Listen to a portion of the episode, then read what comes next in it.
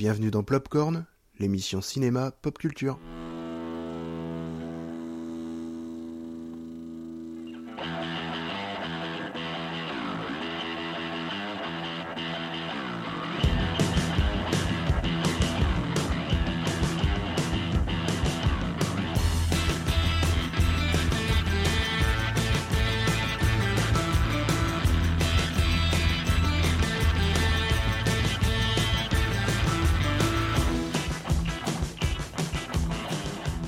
Bonsoir à tous et bienvenue à l'émission Plopcorn de mai 2021. Salut les amis. Salut Dodo, comment ça va? Mais ça va bien et vous? Eh bien, très bien, salut les copains. Salut Marion. Bon, ça y est, retour en studio, ça fait plaisir. Ça hein? y est, ça fait plaisir, Hein? parce que ça, ça doit faire un an qu'on n'est pas venu. ah bah, bah, bah, nous Enfin, avec, Jeff on a un peu on a pu réinaugurer hein, mais du coup toi c'est ta première au studio ça. avec le retour. C'est mon grand retour. Hein, le grand retour de Marion. le, le siège était tout froid.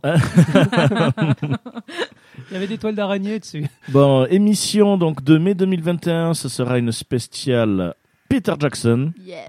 Et euh, bon, grand bonheur les amis, euh, ça commence un peu un petit élan de liberté, on commence un peu à, à relâcher certaines restrictions, donc euh, on peut retourner au cinéma, les cinémas sont ouverts, ça y est. Euh, voilà, donc on va pouvoir reparler, ben, reprendre quand même une petite structure un peu à l'ancienne, donc on va pouvoir reparler de Back to the Past, on va parler donc de Peter Jackson, et on pourra même reparler de Back to the Future, on pourra reparler des sorties ciné, parce que ça y est, ben... Le la- calendrier est ben, lancé. le calendrier est lancé, la, la mécanique se relance et disons qu'on n'est plus dans. À chaque fois, on parlait. Ils ont prévu une date, mais peut-être parce qu'on était dans l'incertitude. Maintenant, alors je sais pas vous, mais quel plaisir de voir dès qu'il y a une bande annonce sur euh, les réseaux sociaux ou sur YouTube. Quel bonheur de voir exclusivement au cinéma ou genre rendez-vous le 2 juin au cinéma. Ah non mais ça fait un bien fou. Ah, ça, fait, ça fait un bien fou, mais il faut quand même se dire que le monde a changé et que par exemple Disney et Warner sortiront leurs films et au ciné et en streaming euh, aux mêmes dates. En même temps, ouais. Totalement.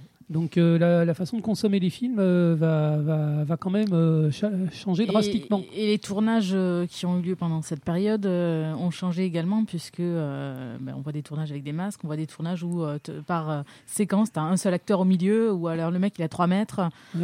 Ah oui, Et, bien euh, sûr. Après, disons eu- que bon, par rapport à la, qu'on va s'en par- souvenir. hein. Par rapport à la crise, bon, ça y est toujours, hein, le, Ah le- oui, c'est non, toujours là, clair. donc euh, pour l'instant ça, mais disons qu'il y a la liberté un peu qui revient, et c'est vrai que ça fait du bien un peu cette, euh, cette pseudo-normalité, On peut se regarder un dans peu, les on yeux. peut se regarder dans les yeux, on peut Nos voir, euh, vrais voilà. yeux.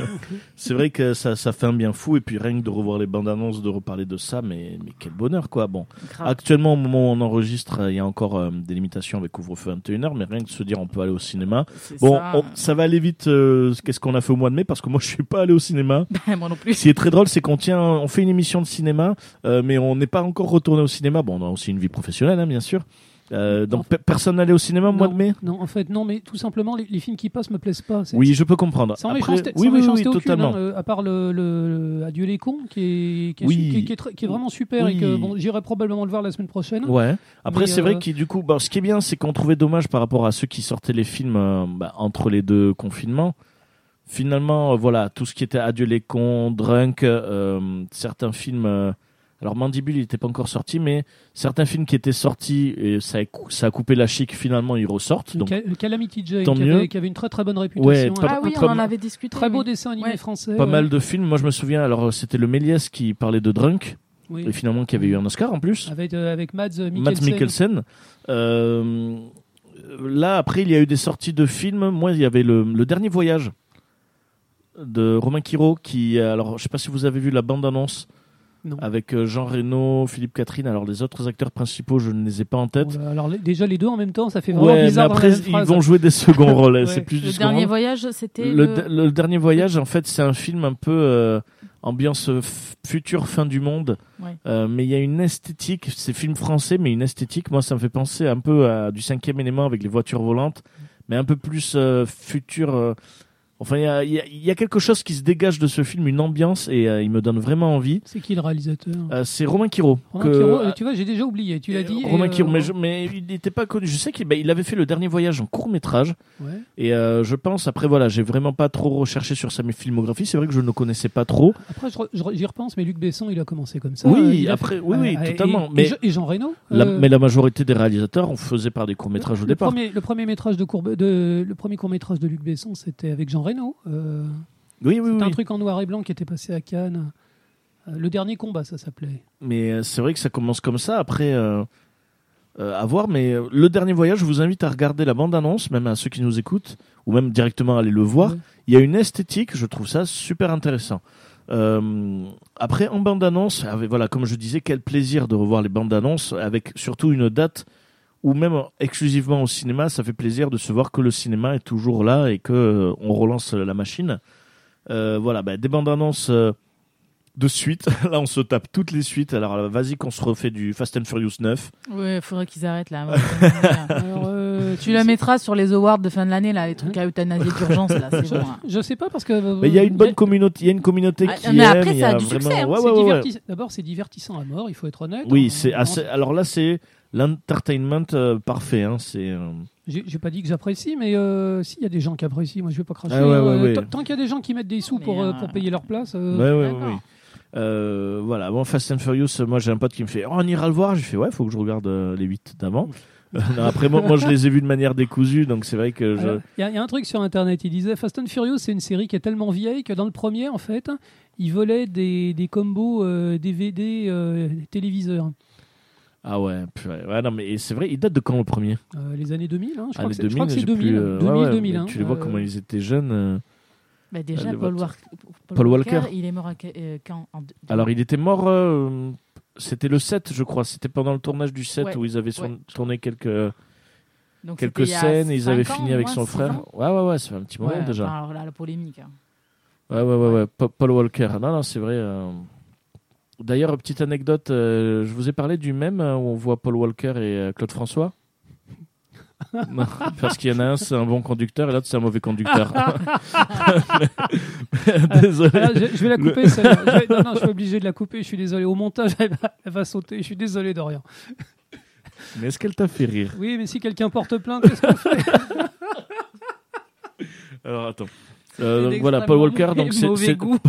Paul Walker, donc euh, ouais, il était mort pendant le Fast and Furious euh, 7 Ouais, c'est ça. et euh, bon, il continue et après ils ont, ils trouvent toujours et c'est vrai que c'est de l'action, beaucoup d'acteurs. Moi, ça me fait penser un peu à Expandable où c'est toujours du gros, de, l'explosion, il y a toujours Vin mais Diesel, écoute, The Rock. Écoute, euh, moi je suis fan de films de super-héros. S'il y a des gens qui sont fans Mais de c'est ça, oui, oui. Euh, Fast and Furious, c'est très mais bien. il faudrait que, faudrait que je m'y mette parce que j'adore The Rock, donc euh, bon, il va falloir. Et moi, euh, j'adore Vin. Diesel, Eh ben mais voilà. je ne l'aime Mm. que dans les chroniques de Riddick. Ah oui. Parce que dans Fast Furious, il a une voix, excusez-moi de le dire, de merde. Ah ouais, ouais, La voix française, là. Ouais. ouais, ouais. Hein, Je, je chercherai le comédien de doublage, c'est probablement pas de sa faute. hein. Euh, je, je- je suis d'accord, mais bon, il est c'est très vivant, il est compliqué. déjà vivant, le comédien de doublage. hein. Pour une fois, comme tu disais, on a, on a aucun comédien de doublage qui mort cette semaine.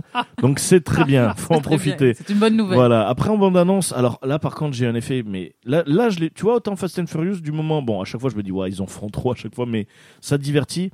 Moi là c'est American Nightmare 5 où j'ai vu euh, la, la bande annonce, c'est un moment tu dis mais dans le 3 ils avaient fini la purge et en fait à force euh, je ressens avec American, avec la licence American Nightmare que j'adore. Pour moi le 1 est exceptionnel. D'accord, ouais, très très bon film. 2 et 3, j'ai j'ai pris du plaisir à regarder parce que j'adore l'idée. Mm. Euh, mais après, je ressens le même principe que pour Saw. C'est exactement ça. C'est-à-dire- que c'est- un, épi- un premier épisode, un premier qui peut se, qui dépend, qui peut se, comment dire, il est à suffire à part, il lui-même. se suffit à lui-même. Bien sûr.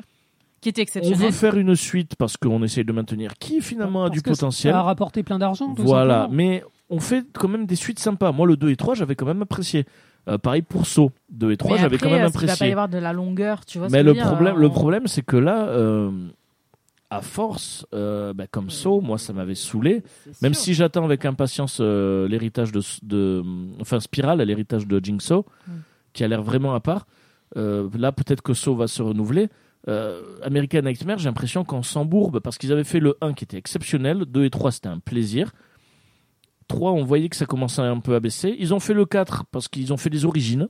Voilà. Écoute, c'est des, c'est des produits, tout simplement. Oui, oui, ça oui, ne oui. coûte rien. à- Ça sûr. ne coûte Et rien à encore produire. une fois, des, gens, acteurs- des gens vont prendre du plaisir. C'est comme moi, c'est vrai que maintenant, pour moi, c'est devenu. une- Mais là où La- il y avait la- une la licence. la licence est plus importante que les acteurs en fait. Oui, Euh, oui, mais moi, où il y a- au moment où il y a une licence à une puissance, c'est vrai que par exemple, Saw, les premiers, je trouvais puissants. Après, je trouve que ça perd de la saveur.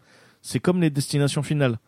Au final, pour moi, c'est du, c'est du trash d'essai où tu Ah oui, mais. t'attends juste que les gens meurent et c'est tout, quoi. Mais le, le producteur, en fait, il vit sur ça. Oui, Ouais, oui, enfin, non, c'est sûr. destination finale, une fois que tu avais vu le premier, tu... enfin, excusez-moi, mais Oui, euh, oui. t'as compris le scénario. Oui, oui, oui, Mais oui, c'est- pareil, c'est des années et des années que ça dure comme ça. Quand j'étais jeune, c'était les Freddy. Je sais pas comment ils ont fait de Freddy, c'était toujours le même scénario.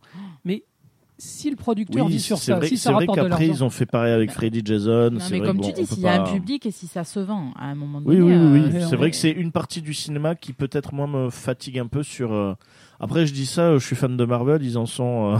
euh, mais je trouve qu'ils renouvellent quand Oui, même. non, euh, Ma- Marvel renouvelle sans arrêt, mais là, bon, bah, voilà. Si, si t'aimes pas, bah, tu Oui, vas pas après, voir, hein. c'est exactement le, ça. Le jour où les peux- gens ils iront plus, Peut-être- Tu ils peux pas comparer faire. parce que Marvel, si tu- il développe à chaque fois sur chaque oui, personnage. bien sûr. Ah, Donc, mais si tu veux bien, l'arborescent, bien, bien tellement, évidemment, non, non, euh, c'est vrai que c'est pas comparable. Euh, par contre, euh, euh, comment dire, euh, American Nightmare, je pense que par contre, euh, ça peut être un super film s'il y a une fête de cinéma. Oui, voilà. Alors, je ne sais pas s'il y aura une fête de cinéma cette année d'ailleurs. Je pense. Début juillet. Ouais, peut-être. Fin juin, début juillet. Euh, Avec des salles à moitié vides, voilà. Oui, oui, oui, oui. Mais ce serait, euh, ce serait par contre un film parfait, même Fast and Furious. En fait, on n'a que des films qui seront parfaits pour des fêtes de cinéma. Oui. Même euh, Hôtel Transylvanie 4. J'ai été surpris par la bande-annonce. J'avais jamais entendu parler qu'il allait avoir le 4. C'est une bonne série. hein. Eh ben, faut- Ce serait le moment de redévelopper le cinéma en plein air. hein. Oui, ah, mais ah, tu sais, je rêverais de qu'on mette qui, à Pau qui se. Après voilà, bon déjà le Méliès fait les cinémas plein air euh, euh, avec les hum, un été au ciné. Mm. Donc bien sûr là par rapport aux normes sanitaires, je sais pas comment ils vont s'ils vont le faire cette année, mais c'est vrai qu'à chaque fois ils faisaient ça et c'était excellent. Ce qui serait énorme, c'est faire avec les, les drives, les, Bah les- oui, les un voitures, drive-in, quoi. les drive-in avec les voitures, tu sais ça, mais ce serait énorme. C'est une Comme dans les vieux films américains. Ah ouais, Ouais, mais. Ce, serait, et ce serait quelque chose à mettre en place à, à la fac. On, en reparlera. idée. Hein, ce serait un truc énorme. Euh, donc, Hôtel Transylvanie 4, euh, bah, encore une fois distrayant. Je pense que ça va pas être comme euh, d'une puissance DreamWorks, mais c'est la petite comédie Sony mais qui va être rigolote. C'est une bonne série. hein. Il faut Ah être oui, honnête. oui, oui, euh, oui, c'est- c'est efficace ça, son code d'humour. C'est euh, Le 2 avait un gros mou, le 2 j'avais pas aimé du tout, Euh, le 3 sympa. Euh, bah écoute, le 4, euh, il trouve encore une petite histoire originale, euh, pourquoi pas. Le designer, c'est Gendy Tartakovsky, qui est un génie de l'animation, qui a fait les, les Powerpuff Girls, les, les Super Nanas, Ouais. les premiers dessins animés La Guerre des Clones, Samurai Jack, plein de trucs comme ça. Et, il fait Ah, pas- il y a une esthétique super, hein, Samurai il- Jack, je me souviens, c'est, c'était énorme. c'est- C'est très géométrique en fait. Les personnages sont triangulaires ou rectangulaires ou tout ronds. Il, fait, il fait de l'animation à la Mais c'est un très très bon réalisateur et euh, je pense pas qu'il continue la série uniquement pour le fric, tu vois. Euh, bien sûr, c'est c'est c'est des films qui sont faits pour plaire à tout le monde et avant tout, avant tout aux gosses. Mais je pense, je pense pas qu'on prend les gosses pour des imbéciles en fait. Hmm. Donc c'est une bonne licence qui est faite par des gens qui ont du talent. Donc euh, moi franchement, je dis, je dis continuez les mecs. Bon, bah, c'est très bien. Et euh, une bande-annonce aussi d'un nouveau que j'ai vu, et je pense que c'est la dernière qu'on a pu voir. Euh, Est-ce que vous avez vu la bande-annonce de Venom 2 Alors la réponse est non parce que Non. le, le premier Venom. Toi, avait, euh, fâché Fâché, complètement Mais- fâché. Mais on l'avait vu il y a, il y a longtemps. Alors, La euh, première, la toute première. La toute première Venom 2, euh, alors j'ai pas souvenir. euh, Il, faut, il faut dire un truc, c'est c'est réalisé par Andy Serkis. Voilà, c'est moi, moi, en fait, je vais vous dire, Déjà. euh, Venom, je n'ai pas aimé. Et c'est vrai que moi, ça maintient, et on- je pense qu'on aura l'occasion d'en parler avec la sortie de Cruella. Et vous savez, même si vous écoutez l'émission de radio, vous savez mon avis sur le fait de faire un film sur un méchant, sur un antagoniste. Pour moi, il n'y a pas d'intérêt. Venom, j'ai pas aimé. Ah non, c'était pas fou, finalement, hein, d'accord. finalement, ils ont sorti. Bon, on a commencé à accepter. Voilà, la licence du film, la licence Venom existe maintenant. Il faut l'accepter. Donc voilà, ok. Bon, Venom 2, au final, si ça peut être intéressant, c'est vrai qu'on te vendait déjà à la fin du 1 euh, ce Carnage comme Mhm. méchant, qui est un de mes méchants de Marvel préférés dans l'univers de Ah Spider-Man. c'est vrai. Pour, pour les gens qui connaissent pas, c'est comme Venom, sauf qu'il est fou. euh, c'est ce- Venom, Ce mais sera un peu qui- le Joker, le Joker qui est c'est Venom, mais qui possède un tueur en série.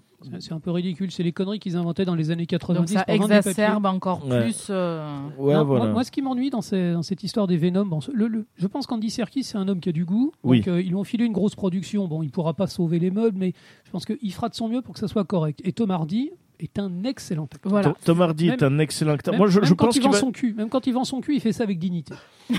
c'est vrai. Passez-moi euh, l'expression. Mais ce, ce qui m'insupporte totalement dans cette série des Venom, en fait, c'est très simplement que Venom, c'est un méchant de Spider-Man et que c'est une série qui est déconnectée de Spider-Man pour- Oui. pour, des raisons euh, pécuniaires. Et c'est débile. Voilà. Alors moi, c'était vraiment, je pense, ce qui m'avait fait le plus, euh, ce qui m'avait le plus embêté avec le premier, c'est qu'en fait, ils ont sorti Venom pratiquement au moment où Marvel explosait tout. Entre le Infinity War, on attendait Endgame. Endgame. Euh, on était sur un truc où euh, Marvel avait joué euh, toutes leurs pièces d'un échiquier et avait joué leur, joué leur dernière partie, Ouais, je suis d'accord. ce qui était très intelligent. Et derrière, tu Venom.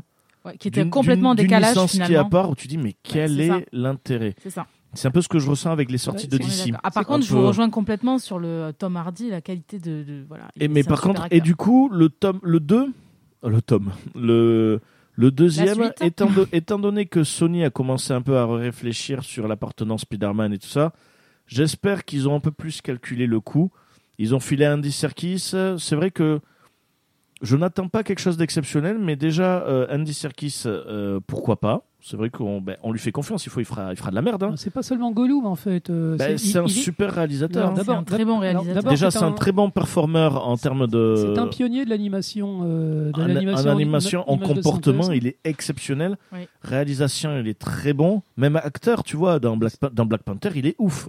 C'est vrai qu'on le met pas en valeur aussi sa tronche, sa tronche sans effet de spéciaux, on le voit pas aussi. C'est un des meilleurs méchants Marvel hein, dans Black Panther. Mais il est très bon. Il est Il est hein. excellent. Ouais, ouais. Et je me dis déjà, si on lui met la réalisation, après voilà, peut-être que le scénario aussi, parce que c'est peut-être pas lui qui s'occupe du scénario, mais déjà, moi, la bande-annonce, on n'apprend pas grand-chose. On voit pas là, mais tu te doutes que voilà, c'est Carnage. Déjà, Carnage joli, on voit pas grand-chose. Mais l'humour, je pense qu'il y a certains trucs, ça m'a un peu plus séduit. À voir. Euh, Venom m'a quand même donné envie. Euh, moi, ce qui me saoule aussi, c'est euh, le méchant, là, euh, vampire, Morbius. Morbius, oui. Morbius, là, tu dis, mais. Bon, c'est vrai que je sais pas trop ce que Sony va faire. Alors, euh, pour les gens qui Après, pour les gens qui connaissent pas pour les gens qui connaissent pas je voudrais je, voudrais je voudrais résumer en fait c'est c'est- en fait les, les personnages de, de Spider-Man euh, ciné appartiennent à Sony ils appartiennent plus à Marvel ça fait longtemps c'est comme ça euh, donc euh, Alors Marvel Donc- que possède Disney du coup. alors donc quand, quand on a Spider-Man qui va avec les Avengers c'est Sony qui prête le personnage voilà, il y a des droits, il y a des trucs, euh, Disney, Sony. Donc Sony, en fait, quand ils ont acheté les droits de Spider-Man, il y a maintenant plus de 20 ans, ils ont acheté les droits de Spider-Man et de tous les personnages qui gravitent autour de Spider-Man. Et donc, donc, donc, il y a Venom, il y a Morbius, le, le vampire, et plein de personnages à la con dont personne n'a jamais entendu parler, à moins d'être un geek euh, qui achète des tonnes de comics euh, par semaine. Et en fait, ils essayent d'exploiter un catalogue de personnages complètement inconnus.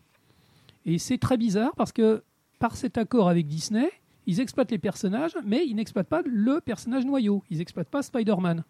C'est très très bizarre. Donc à voir parce que là ils ont prêté euh, Spider-Man, mais apparemment Tom Holland repartira sur Sony de ce qu'il de ce qu'il disait. Donc c'est vrai que alors, Mais ils vont peu- faire le 3 Alors il y a Spider-Man 3 qui est prévu pour la fin de l'année avec Tom Holland. avec Tom Holland, mais apparemment Tom, enfin de ce qu'on peut lire, Tom Holland re- restera Spider-Man, mais il repart chez Sony. Euh, donc euh, c'est là que c'est compliqué. Donc Alors, bon, je pense, je pense qu'on verra plus tard. Ça c'est quelque chose on a du Donc, mal un peu à visualiser. dans- Il fera Ouais, plus, bon. il fera, il rencontrera plus les personnages Il de rencontrera peut-être Oui, plus voilà, les ça. Avengers, voilà. ça, c'est ça. À moins qu'il y ait des prêts, donc c'est-à-dire que peut-être que lorsque ce sera le personnage seul, ce sera ben, avec euh, Sony. Son univers Et peut-être que quelquefois, il pourra euh, revenir avec des Avengers. On ne sait pas. Bon, Bah, on verra bien. à voir. Ça, on verra bien.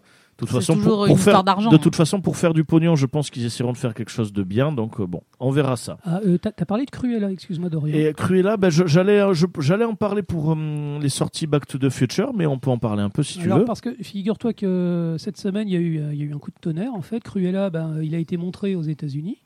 Et la presse est unanime pour dire que c'est génial. Ouais. On s'y attend pas du tout. La bande-annonce, elle était jolie, sans plus. Alors, euh, moi, j'ai vu, j'ai vu enthousiasmante. la deuxième bande-annonce. Ben, si tu veux, on en, on en reparlera peut-être pour le Ouais. Back to the Future. Ouais, ouais. Mais Cruella, on va en reparler. Euh, bah écoutez, c'est fini pour le Back to the Past. On se fait une petite pause musicale. Et euh, voilà, et on se retrouve de suite après pour parler de Peter Jackson. Yes. Et puisque voilà, là on va parler Peter Jackson, ça va être quand même un, un bon contenu, ça va être quand même une aventure assez, euh, assez riche. On va mettre une petite musique pour se lancer. C'est parti, vous la connaissez tous. La mise en bouche. Voilà, The Misty Mountain. C'est parti.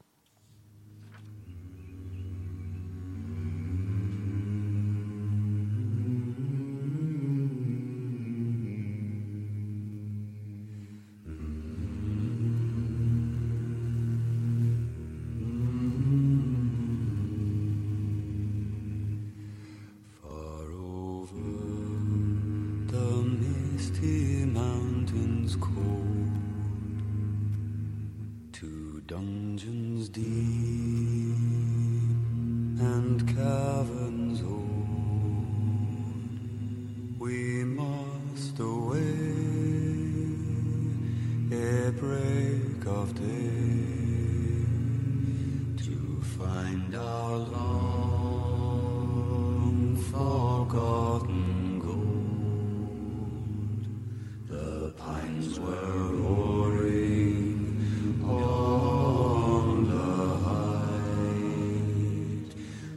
winds were moaning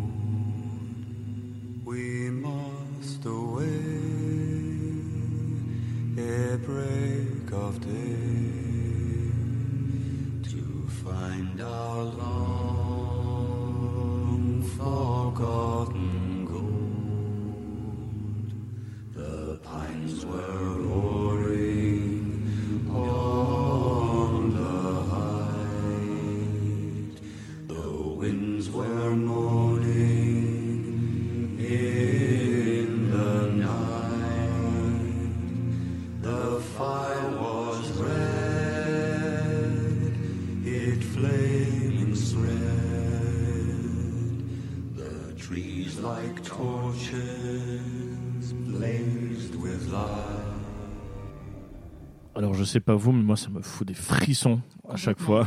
J'adore. Ah là là, mais c'était euh, donc voilà, vous avez reconnu la musique du, euh, du Hobbit, le premier. Euh, La c'est- chanson des nains. la quoi. chanson des nains, euh, c'est une musique qui elle m'avait foutu des frissons. Elle te J'ai- transporte. Je, je l'ai vu trois fois au cinéma, Mm. le Hobbit, Ah oui. le premier. Le premier. Franchement, bon, ça on va en reparler. J'ai pas, pour moi, c'est pas mes préférés, le Hobbit. Le 1, c'était sans doute la nostalgie du retour, de revoir un peu la, comté et tout ça. Mais cet aspect de musique, de temps de repos avant de partir dans une grande aventure, plus l'aspect euh, feu de cheminée, euh, les petites braises qui sortent du ciel étoile, et putain, j'en ai eu des frissons. Cette musique, même la, la VF, la VF qui était très bonne, euh, frisson. Je sais pas vous, Jeff, toi. Euh, on va pas, pas trop parler du Hobbit parce que je vais, je vais gâcher l'ambiance. Après, euh, je, je- je parle de ça et tu vois, ça va être très drôle parce que même la deuxième pause musicale, ça va être une musique du Hobbit. Mais euh, je ne porte pas tant que ça dans mon cœur le Hobbit. Mais c'est très bien parce que je pense qu'on aura l'occasion d'en parler parce que d'après, alors, je sais pas toi Marion, mais je pense que quand dans les trois films qu'on n'a pas aimé, je pense qu'il va peut-être nous, on, on verra ça, pas de spoil. Le On- Hobbit, on- 1, on- 2, 3. 1, 2, 3, Ok. pas, pas compliqué. Alors, bon, écoutez, là, on va hum, refaire, on maintient ben, hum, ce qu'on faisait un peu à l'époque du distanciel. On va parler de Peter Jackson. Je vais vous poser ben, trois questions. La première, c'est ben, dites-moi trois mots que, va vous, que vous inspire Peter Jackson. Ensuite, trois films à sélectionner et trois films ben, moins beaux. Ou... Alors après, ça peut être, c'est pas forcément sur la qualité, mais peut-être euh, soit quelque chose de difficile ou soit quelque chose qu'on n'apprécie pas ou des films euh, à ne pas retenir forcément. Euh, alors euh, là, je repars sur les mots. Euh, Marion, trois mots que t'inspire Peter. Euh, moi, je vais dire bataille. Ah. Parce que c'est vrai que la mise en scène de toutes les batailles euh, est quand même pas mal. hein. On n'avait jamais vu des batailles comme ça. Ah, voilà. Le, le Seigneur des Anneaux, euh, la, la toute première scène de- où on voit les, les elfes qui affrontent les, qui affrontent les orques là, à l'époque d'Isildur. Euh, c'est- on n'avait jamais vu autant de monde euh, sur un seul écran. C'est un ça. truc de fou. Euh, moi, la, la première fois que j'ai vu le- la bataille du gouffre de Helm, pff, voilà, c'était. euh, Tu respires pas pendant une heure. Ah non, non, mais euh, voilà. Et là, tu te dis, le jour se pointe, qu'est-ce qui va se passer? Ils vont tous crever. Ils vont tous crever. Voilà, enfin bon, bref, voilà. Après, il y a plein de choses de rigolotes au milieu, hein, mais, euh, mais voilà, c'est c'est quand même. Donc, le mot suivant, effectivement, qui finalement va euh, avec, c'est spectaculaire. Parce qu'on a vu des choses, honnêtement, euh, dans, les six films, que, euh, ben, comme tu dis, qui nous ont laissé un peu sans voix ou qui nous ont un peu coupé le souffle, qui qu'on n'avait pas forcément vu. euh, et alors, il y a l'aspect, comment dire, ordinateur, image de synthèse aussi, qui, voilà, le développement de tout ça a permis de, de, de, de pouvoir agrandir le champ sur plein de choses, de dupliquer et de, de rendre ça beaucoup plus spectaculaire. Mais il y a quand même, voilà. Et, euh, et après, bon, ben euh, voilà, moi je vais parler de la musique. Quoi. Le dernier mot, c'est la musique. Tu, tu résumes Peter Jackson en fait au Seigneur des Anneaux? Ben, le reste, j'ai pas trop vu King Kong. euh, C'était pas Oh, quoi. euh, oh, eh, oh, eh. Oui, non, mais bon. C'est les défenseurs. Eh, oui. voilà. Non, mais c'est bien. Non, mais après, c'est c'est bien d'en parler parce que c'est vrai que Peter Jackson, il y a des personnes, pour eux, ben, ils s'arrêtent juste Seigneur des Anneaux, à la limite un peu Hobbit, ça. Mm. Euh, à côté, il n'y a pas, alors qu'il a quand même un à côté euh, assez intéressant. euh. Là, moi, je parle des six films. Hein. Oui, oui, oui, oui, hein. oui, oui, bien sûr. Oui. Seigneur des Anneaux et Hobbit. hein. Oui, oui, oui, oui. Voilà. Euh, du coup, euh, Jeff, le non. doc. Moi j'ai choisi les mots en D. Le premier c'est qu'il est dingue. Peter Jackson c'est un dingue. Euh, le mec il habite en Nouvelle-Zélande euh, dans les années 80. Les- la Nouvelle-Zélande elle est réputée pour ses, exportations de moutons. C'est des éleveurs de moutons en fait. Euh, c'est les Australiens des Australiens. Et le mec avec ses copains, eh ben, il prend une caméra et il va faire des films. Tous les week-ends ils vont faire un film. Un film absolument dégueulasse qui s'appelle Bad Taste. C'est un film d'horreur fauché complètement. Et il arrive à le vendre.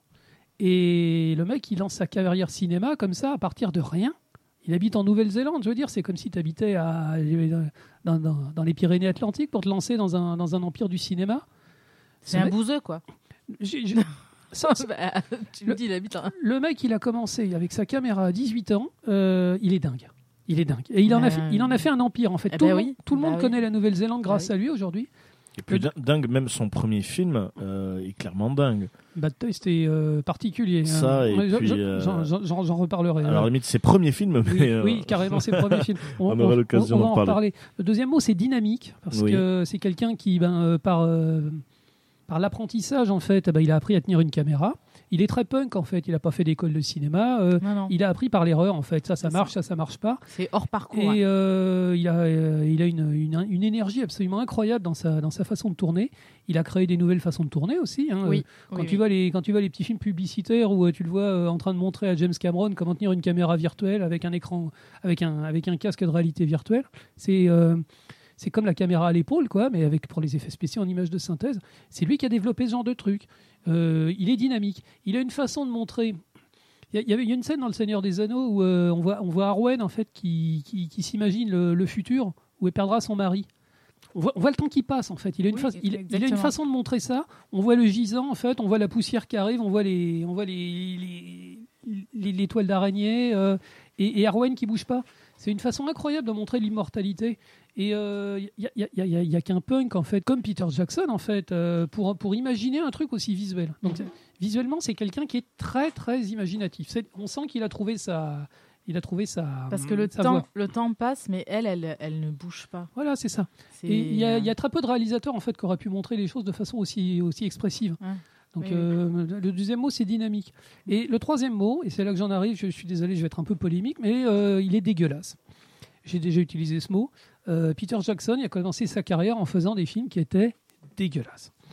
Euh, c'est, c'est- Brain Dead, il était, il était très fier de faire, la, de faire la promotion de Brain Dead en disant que c'était le film le plus gore de l'histoire du cinéma. Et c'est gore, gore, gore. Des hectolitres de sang. Ça, ça va dans tous les sens. C'est censé être du dessin animé ultra violent, mais moi personnellement, même à l'époque, même à l'époque, je trouvais ça, mais c'est inutilement bête. Euh, Bad Taste, c'est dégueulasse, même pour des, même pour des étudiants avec la caméra et puis qui s'amusent. Euh, Bad Taste, c'est un film qui est violent, qui est horrible, qui est, qui, est- c'est potache, mais c'est pas drôle. C'est c'est le, le roi du mauvais goût. Euh, le mec qui a pondu ça, j'étais persuadé qu'il était fou dans sa tête. J'étais persuadé que. Je me souviens très bien des, des- des revues de cinéma dans les années 80 qui célébraient le nouveau maître du gore. Tout le monde se disait bon, bah, c'est un, gars qui va faire une carrière, euh, il va faire quatre ou cinq films et puis on n'en entendra plus jamais parler. Quoi. Et j'étais persuadé que ce type-là, c'était un dégueulasse. Quand j'ai appris qu'il allait faire Le Seigneur des Anneaux, je me suis dit mais qu'est-ce qu'ils vont foutre dedans? Il y a des têtes qui vont exploser. Et j'avais tort. Et il a montré, il a montré à tout le monde qu'il pouvait évoluer et qu'il pouvait devenir le plus grand réalisateur de tous les temps. Mais la première image que j'ai de Peter Jackson, c'est ce dégoût profond dans les années 80 devant ses premiers films. Ah Bah- bah, c'est- c'est vrai que Brain Dead, c'est vraiment, même sur le code de l'humour, de horreur, humour, mais même gore, euh, c'est un référentiel totalement différent quand tu vois euh, la suite euh, Seigneur des Anneaux. Après, il y avait. hum, Il a entre- fait, il a fait, Mi- il a fait Meet the Feebles aussi. il, il avait fait ça, il avait fait euh, Fantôme contre Fantôme. Alors attends, euh, Meet the Feebles, c'est encore un de ses films dégueux. Là, c'est le- Oui, c'est une version crado du Muppet Show. Mais crado, vraiment, c'est crado. mais ça c'était avant Brain Dead, non? Euh, juste avant Brain Dead, Ouais. en fait. Euh, alors, sur le coup, tu rigoles en disant Ouais, c'est comme le Muppet Show, sauf qu'ils sont un peu. Mais non, mais franchement, il y a un lapin qui a le sida, il y a une mouche qui mange de la merde, Ah, C'est comme dans la vraie vie, hein. mais comme dans la vraie vie, mais je veux dire, a- est-ce que tu as envie de voir ça pas aussi pour les lapins. Est-ce que tu as envie de voir ça au cinéma Hmm. Il y a une vache sadomaso, c'est dégueulasse. C'est Après, voilà, quand tu as 14 ou 15 ans, que tu as envie de voir de l'humour pipi caca, peut-être que ça. Mais ça dure une heure et demie quand même. Ouais, ouais. C'est euh, faut meubler quoi. personne ne pouvait imaginer qu'un mec qui produirait ça, un jour, il ferait des films de grande classe. Ah, c'est sûr. Après, j'ai l'impression que, parce que je parlais de Fantôme contre Fantôme, j'ai l'impression que c'est ça un peu qu'il a, qu'il a, qu'il a mis dans le cinéma un peu plus classique. Ça a été un électrochoc ce film. Un, Ah, un moi, j'ai- adoré. J'en parlerai. hein. Il, Ouais, il on est va- dans ma liste de films on- on va favoris. en reparler. Spoiler. Spoiler. Alors moi, comme mot, euh, ça va être euh, légendaire. Parce qu'en fait, c'est à la fois, euh, il fait des films légendaires et à la fois inspiré d'histoires qui étaient elles-mêmes déjà légendaires. Le Seigneur des Anneaux, c'est vrai qu'adapter Le Seigneur des Anneaux, euh, bon, il y avait eu les dess- le dessin animé, il y a eu ça, mais faire quelque chose, voilà, c'était devenu une légende, quoi, Le Seigneur des Anneaux. C'était déjà une, une grosse histoire. Et il en a fait un film, mais c'est devenu une licence de pop culture, c'est devenu quelque chose d'exceptionnel. C'est intéressant parce qu'en fait, euh, quand, quand ils ont annoncé qu'ils faisaient Le Seigneur des Anneaux à la fin des années 90, C'était plus. euh, c'était un peu ringard. Oui, en fait. oui, oui, oui, oui. C'était, on se disait, ah oui, c'est un vieux bouquin. Puis, bon, les années 90, en fait, il commençait à y avoir du numérique. euh, ça, commençait à, ça commençait à parler de super-héros. Il y avait les X-Men, il y avait Blade qui Mm. était sorti. Et euh, les Péplums, il y avait Gla- Gladiator était sorti. Il commençait à y avoir un certain intérêt pour les films Ouais. historiques. Ils ont commencé à, faire, à produire à droite à gauche des, des, des films euh, avec, des, avec des, beaux, des beaux habits. Mais Le Seigneur des Anneaux, c'était une drôle d'idée. Ça paraissait totalement inadaptable. Ah non, totalement. Totalement. Après, moi, comme euh, deuxième mot, euh, je dirais la mort. Mort, parce qu'en fait, je trouve qu'il a un traitement de la mort qui peut être différent à chaque film, mais il y a toujours une pertinence et une interprétation vraiment intéressante. Ouais, Euh, la, mort ridicule par Brain Dead. Euh, la mort, alors ce qu'il y a aussi avec Créatures Célestes ou Heavenly Creatures. Euh, fantôme contre fantôme, où là c'est la mort un peu. euh, Sous tous ces aspects. sous- hein. en fait, c'est la mort sous Ouais. tous ses aspects. Le Seigneur des Anneaux, bien sûr, avec euh, ce, ce mal qui ne, qui ne meurt jamais, par le lien avec l'anneau, Mmh. toujours ça. Lovely Bones. Oui, très beau film. Lovely Bones, Très, très beau qui euh, c'est un traitement à la mort avec une mélancolie, quelque chose de, de puissant. Euh, et aussi, euh, même King Kong, au final, c'est une histoire où on connaît déjà le destin de ce singe. Donc en fait, il y a tout un traitement lié à l'émotion et sur sa mort que tu sais qui va arriver. Bien sûr. Et en fait, je trouve qu'il a un traitement avec la mort vraiment différent, mais à chaque fois, c'est il tombe juste. C'est-à-dire que dès qu'il interprète, enfin peut-être pas dans Brain Dead, hein, mais enfin quoi que dans ce qu'il a voulu, au final, oui. Mais je trouve intéressant parce que c'est un traitement de la mort. euh, euh, bah, à chaque fois, je trouve qu'il fait mouche. Oui, tout à fait. Tout à fait. Et comme troisième mot, alors là, ça va pas être original, mais ça va être musique. ça va être musique parce que c'est vrai que c'est toujours accompagné une ambiance et vous allez le voir au blind test. Il y a toujours une musique. Et alors, c'est vrai qu'on le connaît pas tant que ça avec ses compositeurs au final. Non. Parce que qui compose euh, au final Alors, les films le, euh, Seigneur, le Seigneur des Anneaux, Shore Howard Shore. Là où C'est c'est- quand même Howard Shore. Non, mais c'est très intéressant parce que maintenant, on, on- on sait- on connaît le nom de Howard Shore. On le connaît. Euh, Howard Shore, Seigneur des Anneaux. euh, mais avant, le- avant le Seigneur des Anneaux, c'était le compositeur des films de Cronenberg. Euh, David, Ah oui. David Cronenberg. Et je vous garantis, Euh, quand vous entendez la musique de Shore sur les films de Cronenberg comme Existence, c'est pas du tout la même Oui. ambiance. Ah oui. Après, après un, un mot, c'est vrai que bon, je dis musique, je trichais un peu, hein, je me... mais euh, je pensais à voyage. Oui. Voilà. Je- Il y a un mot voyage, euh, parce que c'est toujours une interprétation du voyage euh, très importante à chaque fois. euh, on, peut, bon, on le voit dans Le Seigneur des Anneaux, là on peut pas faire mieux, et Le Hobbit aussi. Euh, mais ça peut être aussi le voyage, par rapport à quête plutôt. quête, quête euh, ou Parce qu'il y a quand même toujours une un quête initiatique, oui, euh, euh, mais c'est un mais voyage. pas quête euh, au sens initiatique, Oui, quête oui, au sens une euh, quête objectif. totalement. Après, je parle voyage parce que bon, c'est à la fois euh, un mouvement. Après, voilà, le voyage lié à une quête, mais c'est à la fois voyage par rapport à, par exemple, à King Kong aussi, et aussi par rapport à, hum, à Lovely Bones sur euh, le voyage d'une vie à l'autre, enfin d'un Mhm. passage. Ouais. Il a une interprétation du voyage avec toujours un temps de repos, un temps où il y a le début du voyage ou le début de la quête qui commence, précipitation. Donc c'est toujours, on vit toujours une aventure. Donc c'est vraiment le voyage lié à la quête, lié à l'aventure. Et euh, c'est vrai que moi, ce, ce mot-là m'inspire euh, souvent Peter Jackson. Je pense à voyage, plus loin que la nuit et le jour. Ah, il nous a bien fait rêver. hein, euh, Ah bah totalement. On est bien d'accord. Ensuite, maintenant, les amis, on va euh, parler. Ben, Sélectionnez-moi trois films. Alors, pas de tri. Alors, ce que ben, vous choisissez, on considère Le Seigneur des Anneaux comme la trilogie, on considère comme un ou Non. pas? On fait, on fait comme on, on fait, on fait comme on veut. Voilà. Faites comme vous voulez. Je sens que Marion, elle va préférer, elle va préférer décortiquer. Alors, on va considérer chaque film comme étant une entité, du coup. Donc, on parlera pas de trilogie, on peut parler de d'un film à la fois.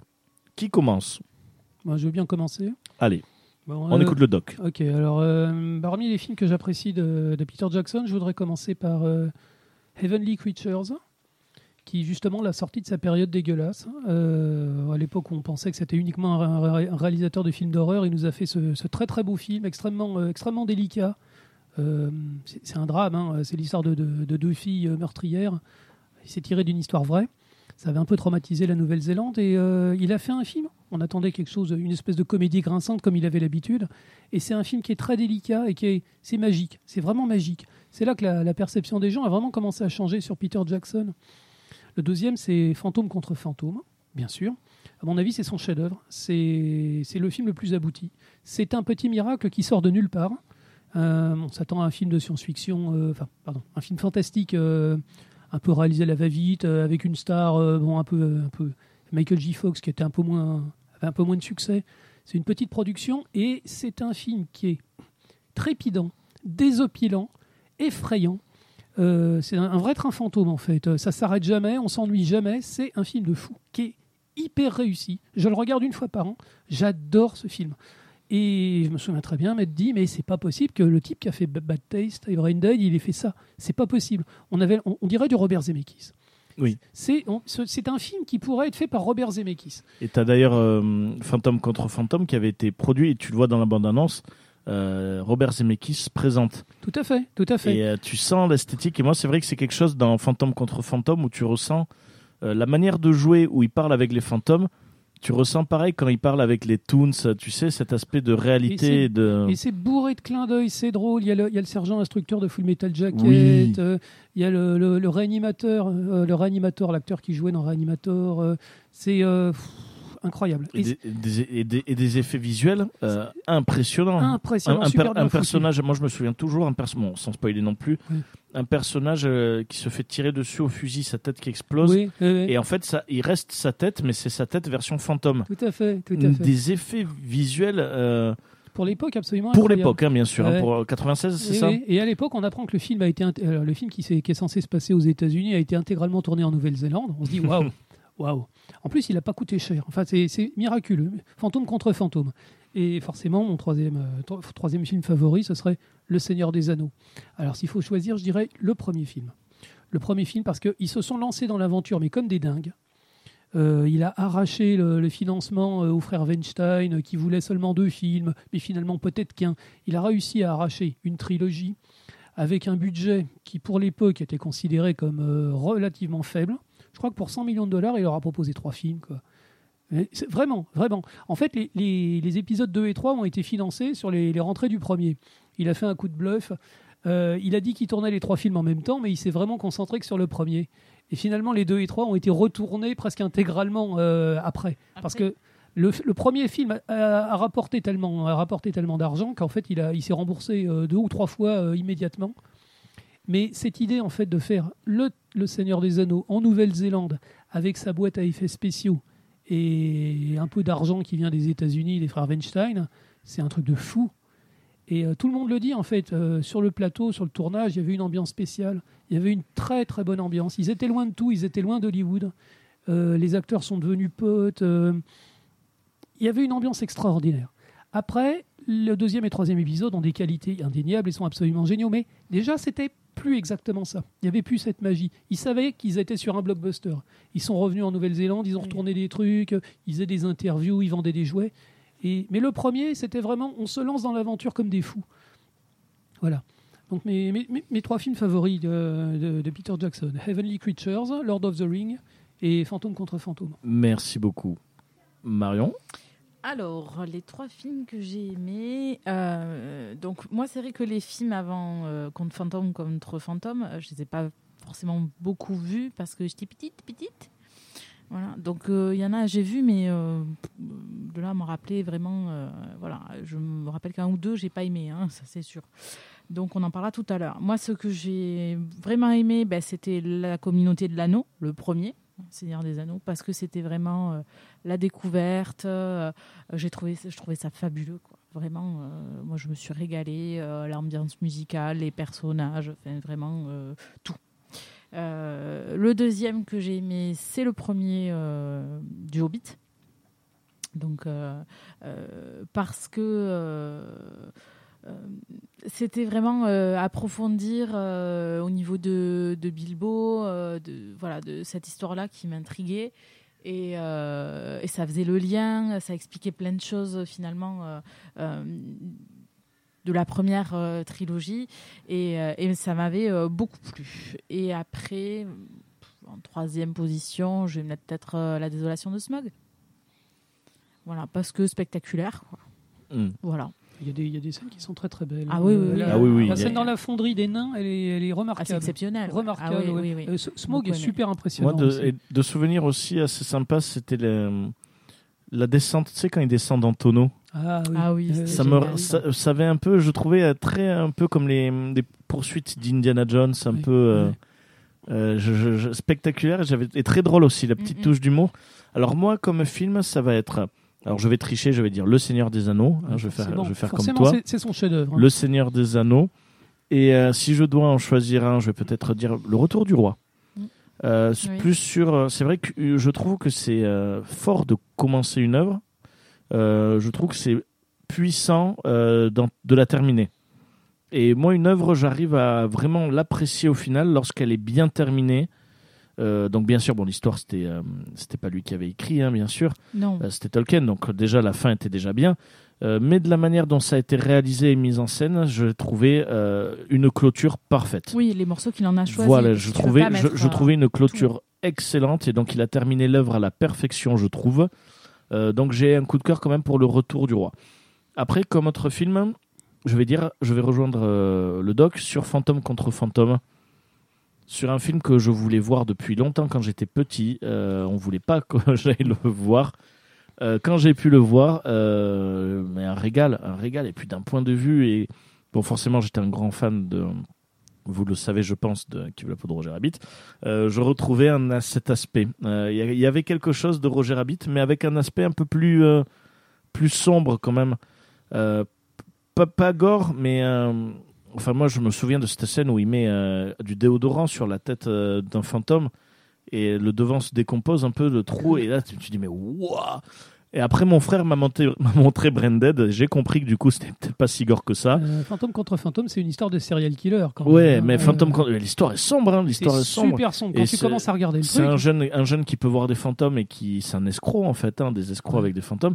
Euh, en fait, bah, l'histoire, il se fait croire, pour, il se fait passer pour un chasseur de fantômes, un peu un, un, exor- un exorciste en un fait. exorciste, ouais. Sauf que les fantômes qui, qui hantent la maison, c'est deux potes à lui en fait qui peut voir. Euh, enfin, c'est deux potes à lui, c'est deux fantômes qui sont devenus ses amis, donc il y a un aspect assez sympa. Euh, et ouais, donc j'ai un bon gros coup de cœur. Et puis c'est Michael J. Fox, c'est vrai que donc c'est quand même le héros de Retour vers le C'est futur. un de ses C'est un de ses derniers grands, rôles, derniers- hein, voilà, c'est un de ses ait- derniers grands avant rôles. que la maladie l'empêche de, de tourner. C'est ça, donc c'est pour moi c'est Marty de Retour vers le futur, donc ça fait un plaisir de le revoir, euh, euh, donc vraiment bien. Et ensuite un autre, je vais mettre King Kong.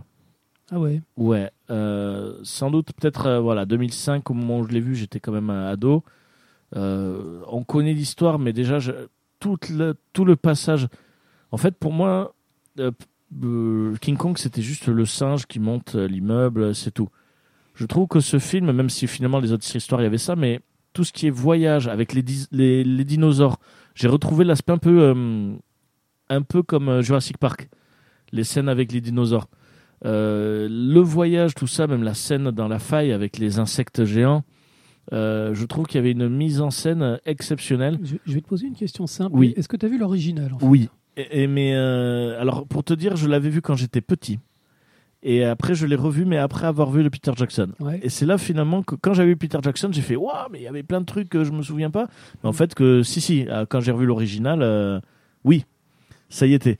Euh, mais Euh, il paraît qu'il est tellement fan du, du film original, en fait, qu'il il, il semblerait que ce soit le film qui l'a qui l'a convaincu quand il était gosse de faire du cinéma, qu'il a carrément l'original de King Kong. Il a, le, il a la figurine euh, Ah ouais articulée, Ah, originale de King Kong, en fait.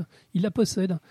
énorme. Mais c'est euh, voilà, King Kong, j'ai j'ai vraiment adoré et, euh, le traitement, euh, la musique et surtout que c'est une histoire, on, on sait comment ça se passe. Mais ça, c'est vrai que j'ai trouvé énorme. Et c'était aussi le film où on se disait, c'est l'après, euh, l'après Seigneur des Anneaux. On se disait, c'est le film qui fait après le Seigneur des Anneaux, donc Oui. on l'attendait au tournant. Et moi, j'en ai pris plein la gueule. et J'ai trouvé ça magnifique. Donc voilà mes trois films.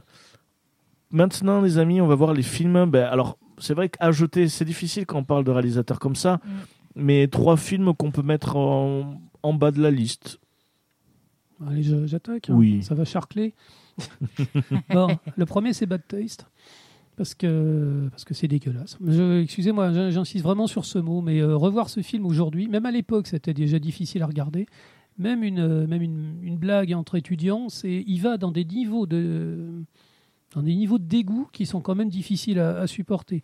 Et je- J'aime pas ce film. Vraiment, je, ne l'aime pas de tout mon cœur, ce film. Je me suis forcé à le regarder avec les copains. On se passait la cassette. Il était passé sur Canal Plus il y a très très longtemps.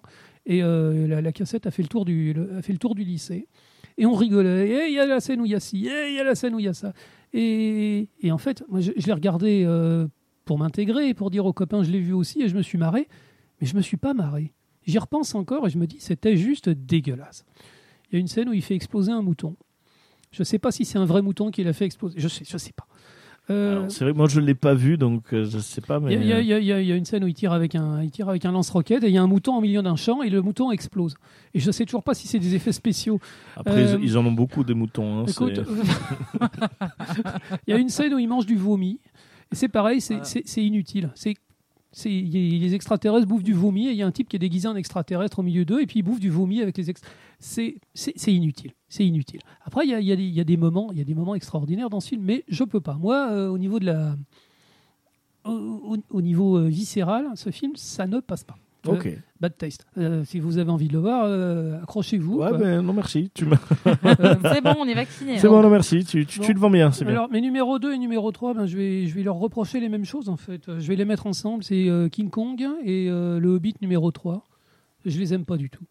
Euh, je me suis vraiment forcé. Euh, on a été voir King Kong à l'époque euh, au cinéma, en grande pompe, parce que c'était le film après Le Seigneur des Anneaux. Et, et on a eu beau faire des efforts avec ma femme et on a regardé, on a tenu jusqu'au bout. On a acheté le DVD version longue en se disant ça va être mieux. On un va le revoir à la maison. on- on n'a rien ressenti dans ce film. On n'a vu que des effets spéciaux. On n'a vu que du numérique. On n'a vu que des prouesses visuelles. On n'a pas vu d'émotion. On s'est fait chier. Sans aucune méchanceté, j'ai honte de le dire. Ah mais non. Je me suis fait chier devant King Kong au cinéma. Et Dieu sait que j'étais content de. La, la- la- la- la reproduction fidèle du New York des années 20 est parfaite. Jack Black est parfait. Les acteurs sont parfaits. Le singe est parfait. Les scènes de baston sont parfaites. Et c'est cliniquement, c'est cliniquement mort. Je n'ai ressenti aucune émotion. C'est visuellement parfait, mais c'est du papier glacé. Mmh. Je ne suis pas rentré dans le film. Du début à la fin. tout est parfait et je ne me sens pas concerné par ce qui, ça- par ce qui arrive à l'écran. Et le Hobbit numéro 3, c'est ça. C'est exactement le même problème. Euh, je me souviens, donc, on a été le voir au cinéma parce qu'on avait vu les deux premiers. Toute la, toute la, toute la simplicité du livre original, euh, ben, c'est c'est remplacé par des, des effets spéciaux, des effets spéciaux, des effets spéciaux, des grandes batailles, des personnages en images de synthèse dans tous les sens, des elfes, des elfes qui, qui font tout et n'importe quoi. Il y, a, il, y une scène hallucinante où il y a un elfe qui vole, carrément, il marche au-dessus des, il marche au-dessus des, des, des pierres en train de tomber. C'est ridicule. On- ça sort complètement de spectateur. Et- La, la scène de combat avec Legolas. La c'est scène ça voilà, Ouais. les, les Golas, c'est ridicule. Enfin, J'ai trouvé que la Golas, c'était ridicule. Et je me souviens d'un truc. Voilà. Quand on a vu euh, le, le troisième épisode du Seigneur des Anneaux, la fin, la fin dure très longtemps. Il y a plein de gens qui disent Ouais, ça dure trois quarts d'heure, on se fait chier, tout le monde pleure, tout le monde est. Mais quand, quand la salle, euh, la salle s'est rallumée, les gens sont restés assis à leur siège et il y en a qui ont applaudi. J'étais pas à Paris, hein, je l'ai vu ici le film. Euh, à la fin du Seigneur des Anneaux, les gens ont applaudi. Les gens avaient l'impression d'avoir vu quelque chose, d'avoir assisté, d'avoir ressenti quelque chose. Et quand quand on a vu la fin du Hobbit, je me souviens très bien, la salle s'est allumée et tout le monde s'est tiré. Mais vite. Les gens se regardaient pas. Je me souviens très très bien. Les gens, ils avaient le regard baissé. Les gosses, ils disaient rien. Les gens étaient pressés de s'en aller. C'était comme aller faire caca. Euh, on avait l'impression que c'était une corvée obligatoire. Hmm. J'ai rien ressenti dans le. J'ai pas. J'admire, j'admire particulièrement le, le visuel des, des trois films du Hobbit. Visuellement, c'est c'est Ah, magnifique. c'est du génie. Ouais, ouais. Mais la, la série est cliniquement morte hein, et le troisième épisode, c'est le pire, à, Ouais. à mon avis. Ouais, ouais, ouais. Alors, moi, sur mes, mes trois, je vais mettre. euh, en premier, euh, ce sera euh, Lovely Bones. Ah ouais. Alors, je vais te dire pourquoi. En fait, ce film est exceptionnel. Mais en fait, il me rend tellement triste. Il me rend tellement triste. En fait, bon, là, je triche un peu parce qu'il est exceptionnel. Il mérite d'être euh, d'être dans le top 3. Mais je le mets dans les trois films parce qu'en fait, c'est un film qui me. Il est beau, euh, mais moi, il me, il me rend. Il me donne une tristesse absolue, ce film. Euh, il me touche énormément. Et pour te dire, c'est que hum, aujourd'hui, j'ai re-regardé par curiosité certaines scènes. Euh, j'ai rechialé à la fin. Euh, rien que de savoir ça, mais il y a des scènes, j'ai rechialé, enfin les larmes, que j'ai dit non, mais putain, mais t'es pas sérieux, quoi. Et euh, ce film, il est touchant et, euh, je le trouve vraiment, euh, ouais, très puissant, peut-être un peu trop. Moi, il m'inspire en fait une, énorme mélancolie. Euh, ce qui est génial, hein, parce que c'est ce qui est voulu et donc euh, c'est d'une beauté et ça marche. Euh, mais du coup, j'aime pas être triste, donc c'est pour ça que je le mets dans, ce top-là. Ensuite, je vais mettre deux films, Le Hobbit. Je vais mettre La désolation de Smog et La bataille des cinq armées. Parce que j'ai tellement été hypé, en fait. Pour moi, le voyage inattendu était exceptionnel. Ça a été un, ça a été un plaisir de, bah, de revoir la licence. euh, avec un aspect un peu plus léger, ça me semblait un peu plus humour. Il n'y avait pas le côté sombre de la guerre de, du Ouais, C'est Seigneur pas la des même Anneaux. époque? Oui, voilà, mais il n'y avait pas voilà, cet aspect guerre, il y avait un peu cette. Euh, C'était plus bah, un peu une aventure, un peu limite à la, tu sais, à la Zelda, tu sais, à la The Mm. Legend of Zelda, tu sais, une aventure, de c'est plus l'héroï- personnel. une quête d'héroïque fantasy en fait. C'est comme la différence que tu vois dans les deux mondes d'Harry Potter sur le, le- Oui, Harry Potter oui, et euh, les animaux fantastiques. Mm. C'est pas la même époque, c'est pas le même lieu, euh, c'est pas la même conception des choses. Donc déjà, Totalement. voilà, c'est un monde un monde d'adultes. Et voilà, du coup, en trucs. fait, ça, j'ai adoré le Hobbit et je l'ai vu trois fois au Cinoche. J'ai été vraiment dedans et j'aimais bien parce que c'était, ça, sort- ça devenait différent du Seigneur des Anneaux et j'avais beaucoup apprécié ça. Et en fait, la désolation de Smog et la bataille des cinq armées, il a rendu trop Seigneur des Anneaux avec l'origine, euh, l'origine de Sauron, enfin le fait de revoir Sauron, Oui. euh, les armées, donc trop et je me suis malheureusement ennuyé. C'est- du rajout. On a l'impression qu'il a très peu de confiture et une très grande Voilà. tartine. Et c'est vrai qu'on avait entendu parler ça de cette adaptation. En fait, on nous disait qu'il allait être en deux films, qu'il allait être en trois films. Au départ, il était avec Guillermo del Toro. Guillermo del Toro qui voulait en faire deux. Mm. Ils se sont séparés parce que Peter Jackson voulait en faire trois. Et en fait, à un moment, dès le 2, on sent que euh, moi, ce qui, moi, ce qui m'avait frustré dans le 2, bon, la scène avec Smog, euh, la, la fonderie est magnifique, mais moi, je me suis, moi, je me suis ennuyé. Ah oui. Ouais, je me suis ennuyé. Ah ce, bon ce- ce moment, ouais, je sais pas, je, mais peut-être, mais. Et en fait, la fin, je me suis dit, mais c'est quoi ce. Mais je dis, mais le film, il va durer, euh, le 3, il va durer 10 minutes en fait. Je dis, tu sais, quand tu vois la fin du, du, du 2 où il va vers le village, tu dis, mais bon, ok, c'est le boss de fin, euh, le 3, il va, durer, il va durer 10 minutes. Euh, Qu'est-ce qui se passe euh, Il en rajoute, il en et du coup, en fait, c'est il brode. il brode, il brode, et du coup, c'est pour ça que j'englobe. euh, Pour moi, c'est à partir de la désolation de Smog que ça commençait à perdre la magie. Euh, et pour moi, il y était. Il y en a qui l'ont pas eu dès le, dès le voyage inattendu. Dès le premier, il y en a qui n'ont pas eu cette magie. Mm. Moi, ça a marché à 300%, mais en fait, j'ai commencé à perdre la magie à la désolation de Smog. Donc c'est pour ça que je mets Smog et les cinq armées.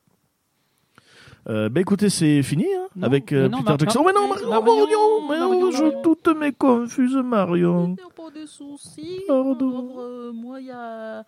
Bon, je sais pas si je vais arriver à faire les trois, mais en tout cas, je vous rejoins sur des choses. hein. Moi aussi, la bataille des cinq armées, c'est rien passé, quoi. Ouais. Euh, je- voilà.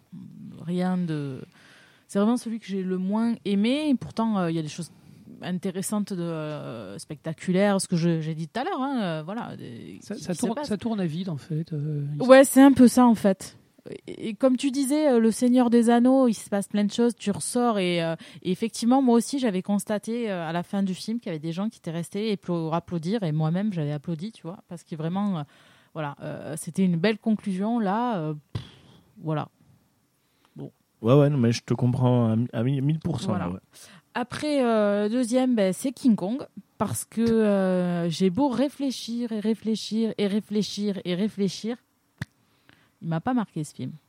et pour- Et pourtant, ouais, visuellement, il y en a. hein, Et pourtant, euh, du moment qu'il y a euh, Jamie Bell euh, dans la distribution, moi je regarde. Voilà. Mais Les gens sont écrasés par l'image de synthèse. je sais pas, donc je vais le revoir. Voilà. Et après, j'avais mis Fantôme contre Fantôme parce que je me rappelle l'avoir vu. Mais euh, je, je, me rappelle pas la façon dont ça se termine parce que c'est vieux. hein, euh. Donc euh, je pense qu'il faudrait que je revoie. T'es peut-être pas client pour ce genre de film, tout simplement? Alors le gore, je suis sûre que je l'ai pas vu parce que j'étais trop jeune, mais en plus je vais pas aller automatiquement vers ce genre de film. Mais Mhm. peut-être, euh, ouais, je, je fais peut-être par partie de la cible publique. Tu as raison. Donc il faudrait peut-être que je revoie. Parce que ça paraît très très joyeux comme ça, mais en fait c'est très très sombre, quoi. Et c'est ouais. c'est vraiment un film, qui- c'est un film morbide en fait, vraiment Mhm. morbide. C'est fantôme Par contre, contre fantôme. Vous m'avez don- donné envie de regarder euh, Lovely Bones. Ah ouais, ouais, Voilà, ouais. parce que j'aime beaucoup les acteurs. Je viens de regarder la liste des, des acteurs qu'il y a. La distribution est quand même assez intéressante. tu ne euh, ne l'avais pas euh, vu Ça me dit rien. Ouais, La- L'actrice principale, la petite jeune, euh, elle, je, est, je- elle est excellente. je, je- je vois qui c'est, mais euh, parce que je suis sûre de l'avoir vu dans d'autres euh, productions, sa chevelure notamment. Euh, mais je, j'arrive pas à me rappeler. voilà. Eh ben, tu, nous, tu nous diras ce que tu en Ouais. penses. Tu Ouais, me diras ouais. si tu as, si as pleuré aussi. Après, c'est pas un pleur bouh bouh, c'est pas Madeleine, c'est la petite larme que tu sais qui fait là. Qui te... Non, mais voilà, tu peux avoir la- les larmes aux yeux Bah, c'est quand, tu regardes un joli film qui te pr- prend, qui- parce que le, le- le- la façon dont c'est tourné, l'histoire que ça raconte, te parle euh, et te, ou du moins te transporte. C'est pas te parle, c'est peut-être te transporte. Tu vois, on est, on est tous d'accord ce soir pour dire que Peter Jackson, en fait, il est comme tous les réalisateurs. Quand il a un trop gros budget, quand il a un trop gros truc entre les mains, ça lui échappe. Il est, il est écrasé par la, il est écrasé par la pesanteur des propres trucs euh, qu'il euh, qu'il produit. hein. Euh, Par Ouais. rapport au, Seigneur- au Hobbit, tu veux dire par- oui, le- Parce qu'il a eu trop de budget, du coup, il a peut-être pas suggéré comme il faut la tu, fin. tu, tu vois, on peut pas, on peut pas le reprocher parce que la réalisation est nickel, les effets sont super. Il y a quand même un. Ouais, Je, je sais pas pour- pourquoi ça a planté du coup. Pourquoi cette magie marche plus Parce qu'il n'y avait pas de magie à la base, en fait. Euh, bah, Ouais. parce qu'il n'y a pas de magie dans le Hobbit. Alors, hein. le, Hobbit a été produit par la Warner, en fait. Ils ont mis l'argent sur la table et ils ont dit allez hop, ça sort à telle date. Ensuite, euh, il y a eu plein de conflits. Il y a eu plein de conflits en pré-production. Euh, deux, ans de, deux. Les acteurs se sont mis en grève parce qu'ils voulaient être payés. Euh, c'est un truc qu'on a tendance à oublier sur Le Seigneur des Anneaux, c'est que le film, il est, donc, je, l'ai dit tout à l'heure, mais c'est un film qui n'a pas coûté cher. Quand on voit les making-of et qu'on voit les, artisans en, en Nouvelle-Zélande en train de faire leurs effets spéciaux sur des ordinateurs, c'est des mecs qui travaillent toute la semaine, 24 heures sur 24, et qui sont payés des cacahuètes. Euh, ils coûtent 100 fois moins cher en fait que les mêmes gars qui feraient le travail à Los Angeles. Et ça, c'était possible dans les années 2000. quand le Hobbit a été, euh, a été financé, en fait, C'est ça. eh ben, les, les- les acteurs, les, techniciens, ils ont demandé à être payés comme à Hollywood, parce que la Nouvelle-Zélande était devenue un nouvel Eldorado. Et il y a eu des gros problèmes au niveau du syndicat des acteurs, je me souviens, qui avait, qui avait carrément euh, fait une grève. Ils avaient refusé, ils avaient refusé de jouer dans le film, bah, tant qu'ils avaient, tant qu'ils n'avaient pas les, les salaires qui étaient annexés à ceux des, des- des acteurs américains. Alors tu vois, c'est plein de petits détails comme ça. Guillermo del Toro, il s'est battu pendant deux Je ans. parle pas pour les têtes d'affiche. Hein. on Non, non, non, je parle de les, les- les figurants, tout ce que Ah tu ouais, on veux. est d'accord. ouais. Guillermo del Toro, il est parti au bout de deux ans. Ils se sont pas engueulés, mais Guillermo, il avait envie de faire des films, et au bout de deux ans, le, le fi- ça n'avait toujours pas commencé. Euh, Peter Jackson, c'est un film qui l'a rendu malade. Il a été très très malade. Euh, je crois qu'il a, il a fait un, euh, euh, un problème de foie, tu sais. euh, Un ulcère. hein, il a fait un ulcère. Ah, il a Ouais, fait il Ah un oui, ulcère. non, mais me un, ulcère qui se termine, qui, se- qui se termine à l'hôpital quand même. Oui, hein. oui, oui. euh, Euh, il a fait le film parce qu'il devait le faire, parce que c'était sa boîte de production et ses trucs. Mais moi, je vois les, je vois les, les- les- les- les photos de tournage, tu vois, tu les vois dans Le Seigneur des Anneaux, ils sont tous les uns sur les autres, c'est familial, Ouais. ils picolent, euh, ils s'embrassent. Puis même, tu, tu le ressens beaucoup, même sur, sur les photos, et même il s'était fait un tatouage aussi en commun. Il y a vraiment fait. un aspect euh, fraternel un peu. euh, Tout à fait. Et sur le Hobbit, en fait, eh ben, tu vois Martin Freeman en fait qui montre son, il montre son, son doigt, son doigt du milieu. hmm. Toutes les chaque fois qu'il était pris en photo, en fait, il montrait son majeur. Euh, c'est- une forme d'humour, j'imagine, de la part de Martin Freeman, mais moi, il me fait pas rire. Euh, les gars qui faisaient les nains, eh ben, ils se sont pas tatoués euh, quoi que ce soit. euh, ils ont fait leur boulot les uns les autres et puis ils sont repartis. Ouais. C'était pas du tout la même ambiance. L'argent a tout gâché. Il y avait plus de magie, il y avait plus que des enjeux financiers. Faire trois films, c'était uniquement pour le fric, parce que tout le monde savait très bien que le, le livre était petit et aurait tenu largement sur deux films. Et tout simplement, il n'y avait pas, Il n'y avait pas matière. il y avait pas l'ambiance. Euh, L'ambiance n'y était pas. Il n'y avait pas matière à faire trois films sur ce. Et puis. Peter Jackson s'est forcé à faire ses films. hein. Il les a fait du Oui. mieux qu'il a pu, mais euh, quand, ça- quand ça veut pas, ça veut pas. Bah, c'est pour ça qu'il a dû rajouter des personnages qui n'étaient pas dans le livre. hein. Oui, oui, oui, oui. Non, sûr. Euh, pour faire le lien avec Seigneur Seigneur des Anneaux, il, a- il nous a rajouté Legolas en long, en large et en travers. Oui, oui, oui. Après, disons qu'il a fait un peu comme le- les origines du Seigneur des Anneaux. Il a vraiment euh, fait, même Sauron, hein, tout- toute l'implication de Oui, Sauron, euh, ça n'y est pas. hein, dans- C'est- ridicule. Même quand tu connais pas le bouquin, tu vois que ça a été Ouais, il, a, il a voulu faire les origines un peu du Seigneur des même, la- Anneaux. même Radagast, qui est un personnage qui est très réussi, tu sens bien qu'il n'a pas sa place. C'est c'est très curieux. Allez, c'est parti pour notre petite pause musicale. On va mettre du Ed Sheeran, on reste sur le thème du Hobbit, donc I See Fire, c'est parti. Et on se retrouve pour un petit blind test et des petits jeux, c'est parti. Oh, misty eye of the mountain below. Keep careful watch of my brother's souls. And should the sky be filled with fire and smoke, keep watching over during suns.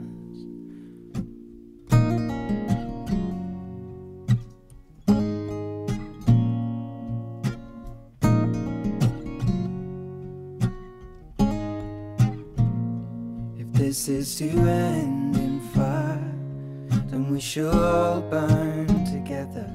Watch the flames climb high into the night, calling out, Father, oh, stand by and we will watch the flames burn over and on the mountainside. High.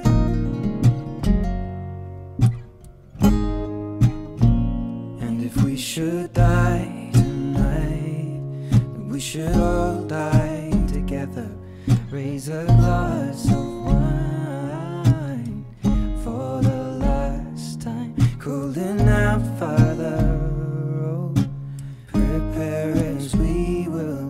watch the flames burn over and on the mountainside. Desolation comes upon the sky. Now I see fire inside the mountain. I see fire burning the trees, and I see fire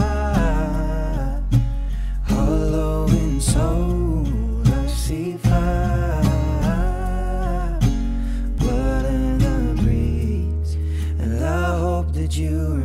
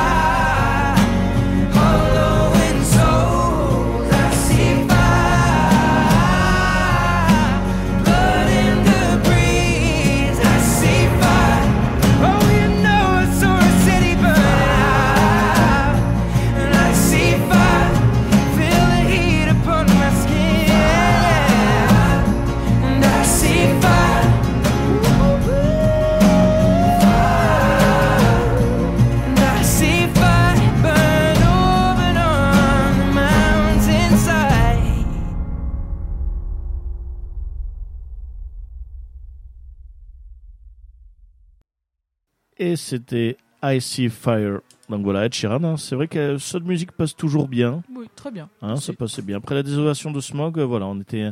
J'étais un peu déçu, mais cette musique, c'était en mode oh, super belle. Et c'est après que j'avais appris que c'était de, de Ed Sheeran. Donc c'est parti pour notre dernière partie avec euh, le Kikadi quoi? Qui a dit quoi? Ensuite, petit blind test. Allez, Marion, je te laisse la main. Alors, qui a dit quoi de ce jour? Euh, Seigneur des Anneaux et le Hobbit. hein. D'accord. Alors, est-ce Voilà. que tu peux rappeler euh, le Kikadi quoi Parce qu'on en avait fait qu'une seule fois. Alors, qui a dit quoi Je vous, euh, je vous, j'essaye de vous imiter euh, le- une phrase que prononce un des personnages. Vous me dites euh, soit dans quel film, soit quel personnage prononce Très bien. ce, euh, cette phrase. voilà. Alors, pardon pour l'accent. Alors, vas-y, vas-y. Nous t'écoutons. Qu'est-ce qui se passe? Bah, Je, je suis sûr qu'il y en a au moins une que tu vas nous sortir en rapport avec un certain magicien au chapeau pointu. Eh ben non, je fais pas ça. Bon, très bien. Alors, donc tu ne passeras pas. No passaran. non, pas Saran. La liste de nos alliés s'amenuise. Ça, c'est Elrond, le, le roi des elfes. C'est dans le premier Seigneur des Anneaux? Tout à fait. Attends, violente. J'allais dire le Seigneur des Anneaux. J'allais pas me mouiller, mais lui, il nous sort carrément euh, Elrond. Tout à Bien fait. joué. Et à qui il le dit Euh, On va ça, aller je- plus loin. ah, ça, je me souviens. plus. Aragorn. Euh, non, la à la Galadriel, probablement. Mais non, à Gandalf. Ah ouais, j'en attendais. Et selon vos dires, Aro- Saruman nous a trahis. La liste de nos alliés s'amenuise. Ah, voilà. Ah oui, à Gandalf. Saruman. Ouais, ouais. Voilà. Euh, je pars pour une aventure. Ah. Ça, ça, c'est Bilbo. Ouais, ça c'est Bilbo. Ouais, Voilà. forcément. Dans le premier Hobbit. Ouais. ouais. Ah ouais. Voilà. Une autre. Ne vous inquiétez pas, je n'en ai cure. Non, j'ai pas, pas d'idée. Communauté de l'anneau, Euh, c'est euh, Saruman, peut-être? Non. Un Hmm. personnage qui décède. Ah, d'accord. Boromir? D'accord. Quand on parle de personnages qu'ils essaient, on pense tout de suite à Boromir. C'est ça. Parce qu'on aurait parlé, on aurait pu parler de. Non, mais il meurt dans tous ses rôles. On aurait pu parler de, de tous les Urukai aussi, hein, mais non, non. Euh, donc il le dit euh, quand ils vont dans la montagne que euh, Frodon tombe, qu'il perd l'anneau. Oui. Et qu'il ramasse, oui, oui, c'est- voilà. il, il a une façon de regarder l'anneau, on sent qu'il est déjà corrompu, oui, tout à fait. Exactement. Euh, tant de souffrance pour une si petite chose. Oui. voilà. Stupide, on bite, Ah, on reconnaît tous Saruman, hein, c'est le, gars- le gars à côté de la. Oui, bah, Gollum, Voilà. notre ami Gollum. Ça, ça me rappelle, il y avait Andy Serkis qui avait participé à une émission aux États-Unis. Euh, et le, le présentateur en fait lui avait donné des tweets de Donald Trump qu'il avait qu'il avait répété en fait avec la voix de, De Gollum. de Gollum. Fake news. Excellent. J'adore les insultes de Gollum, j'adore. Ah, Gollum. Voilà. Euh, alors là, c'est une conversation. Donc c'est la, la deuxième phrase. C'est le deuxième personnage que je veux que vous me disiez. D'accord. C'est quoi cette horreur? Ton chien? Non, c'est mon jeune garçon Gimli. Ah, ça, c'est dans le, le 2, non le, La désolation de Smog? Oui. Oui. Lorsqu'il montre à, à, à Glowin, c'est ça? Voilà. C'est Glowin, la, la... quand ils se font kidnapper. Non, se font attraper par les elfes, non? Il, Oui. voit une, il voit une gravure et, De euh, sa femme et de son fils. et de sa femme et de son fils, c'est ça, ouais. Apparemment, il y a plein d'erreurs temporelles dans le, dans le Hobbit. En voulant trop en rajouter, euh, ils, ont, ils, se sont, ils se sont trompés dans plein de trucs. Je crois par exemple que justement Gimli était déjà grand à l'époque. euh. Enfin, il, était, il était déjà vieux. Euh, Gimli, je me rappelle plus quel âge il a. Ils font des allusions. euh, ils font, bon, c'est bon, c'est pas très important. Non sans raison tombent les feuilles de la Lorient. Ah, ça vous fait réfléchir quand même. C'est Aragorn Oui. Aragorn, ici, il la connaît bien la Lorient. Euh, après, pour les détails, euh, Moi, je vois, je, je vois pas à quel moment il dit ça. je sais pas, les, les- les deux tours? Les deux tours, Ouais. ce sont les feuilles de la Lorient qui sont dans- sur les capes de Pipin et Merry. Hmm. Ah et oui. donc, Mm. à- quand il retrouve les, les, les Uruks euh, Hmm. Ouais, ouais. massacrés, euh, il retrouve une des feuilles de. Ouais. voilà, que, je crois que c'est Pipin d'ailleurs qui se l'arrache. C'est ça. La scène où il se pète l'orteil, d'ailleurs, Viggo Mortensen. Ah oui. Ouais, ouais, ouais. T'as- tu- t'as- Ah oui, oui, oui, ça, il voilà. shoot dans un truc. Où il shoot dans le casque, en fait, où il crie, mais en fait, c'était un cri plutôt sincère parce qu'il venait de se péter l'orteil. J'étais persuadé d'être le seul mec au monde à connaître ça. Et l'autre vrai l'autre jour, j'ai vu un mème sur Internet. En fait, euh, il semblerait que tous les, tous les fans du Seigneur des Anneaux, ils emmerdent tout le monde à chaque fois. Chaque fois qu'il y a cette scène, il y a toujours un con qui Il dit Regarde, il qui- s'est vraiment Il cassé. s'est pété l'orteil. Ouais, je fais partie de ces connards. Ben voilà. On va ouvrir un club. C'est bien, c'est bien. Euh, donc du coup, on va continuer sur euh, la même Oui. chose. Euh, un soleil rouge se lève, beaucoup de sang a dû couler. Les cette deux nuit. tours, les golasses. Voilà, donc c'était en rapport euh, avec les fameux Uruks massacrés toute la nuit. Voilà. À la lueur du cinquième jour, regardez à l'est. Ça, Les c'est deux tours, Oui. Gandalf. Gandalf, ouais. Très bien. Et à qui il le dit Euh, Aragorn. Aragorn, oui, probablement. c'est- c'est- non, oui, mais eh, c'est le chef de l'équipe. Aragorn qui Mm. s'était pété l'orteil. C'était un vrai cri. voilà, mon petit qui a dit quoi Ah, parce que je croyais que c'était, je croyais que c'était, voilà mon petit qui a dit quoi. Euh, euh, Mary, Pipin, non. Qui euh, le dit le gars qui s'est Ah, pas J'en ai une autre arrêté. si vous voulez. Non, ah, bah, allez, oui, t'en as une autre. On t'écoute. Ça, c'est à toute fin. Je vais prendre soin de toi maintenant. Euh, Seigneur, euh, t'es, sûr que c'est pas un autre film euh, là. Non, non. Ah bon, ouf. Euh, je vais prendre soin de toi maintenant. Aucune idée. J'ai- C'est pas non plus. Pipin et Mary. Ah oui, d'accord. Ah oui, ok, oui, à oui, la fin de la d'accord. bataille. Oui, la oui, à la bataille. fin de la bataille de. C'est le du vilain au bijou Euh, ouais, ouais, ouais, j'étais plus. Ouais, ouais, d'accord. Voilà. Bon, ben, c'est merci pour le Kikadi quoi. Ben, Alors c'est parti pour deux- un deuxième jeu, donc pour un petit blind test. Là, on est sur du classique. Donc vous devez deviner le film. Ou bon, vous allez reconnaître la musique. C'est parti.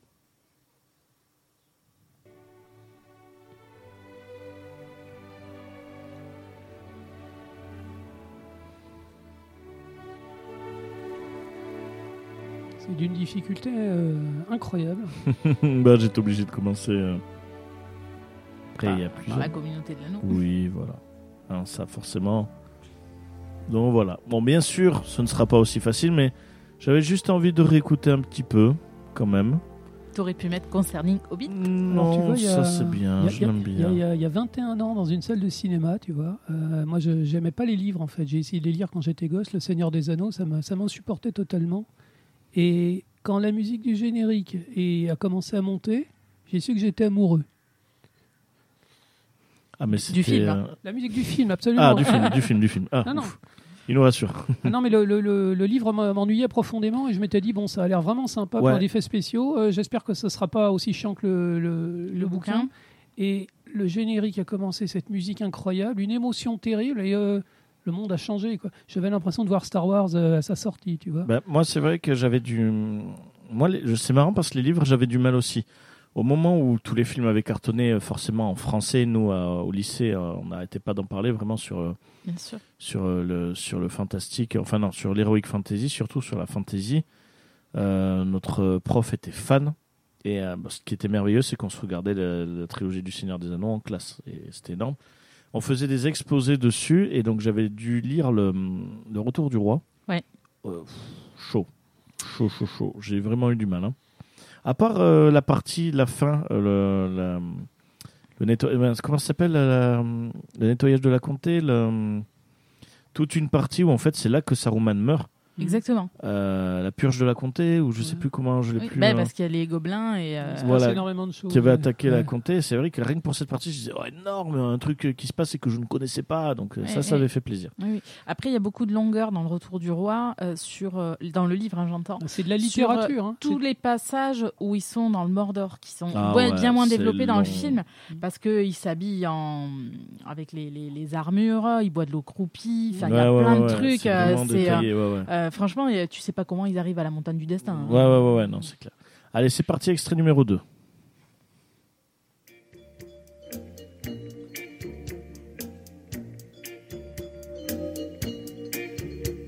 The sun of love has cast its spell. The truth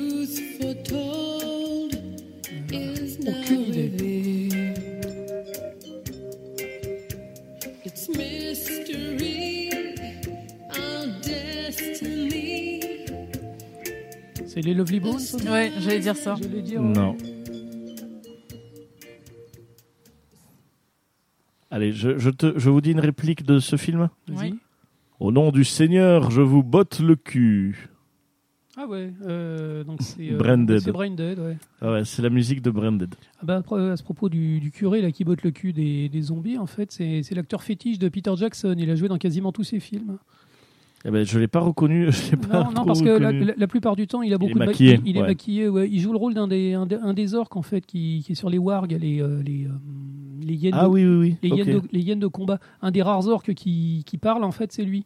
Je sais, je sais plus comment il s'appelle, mais c'est un type très très sympathique. Énorme. Allez, c'est parti. Autre musique.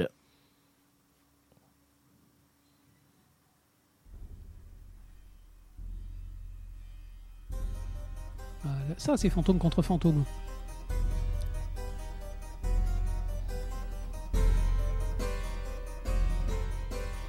On reconnaît un peu le. Oui, oui, oui, oui. Tu sais qui c'est le compositeur Euh, Justement, je, je me demandais. C'est pas Danny Elfman hein Ouais, C'est Daniel Elfman. Danny Elfman, ouais. Très très jolie musique.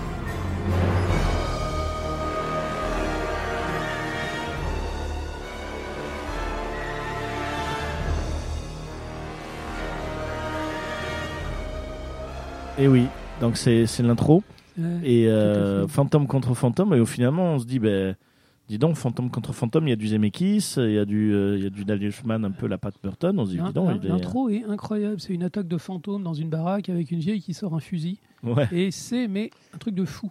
Euh, en 2-3 minutes, euh, le film, on se dit waouh, Ah, c'est ça, ça envoie du bois. Allez, c'est parti, extrait numéro 4.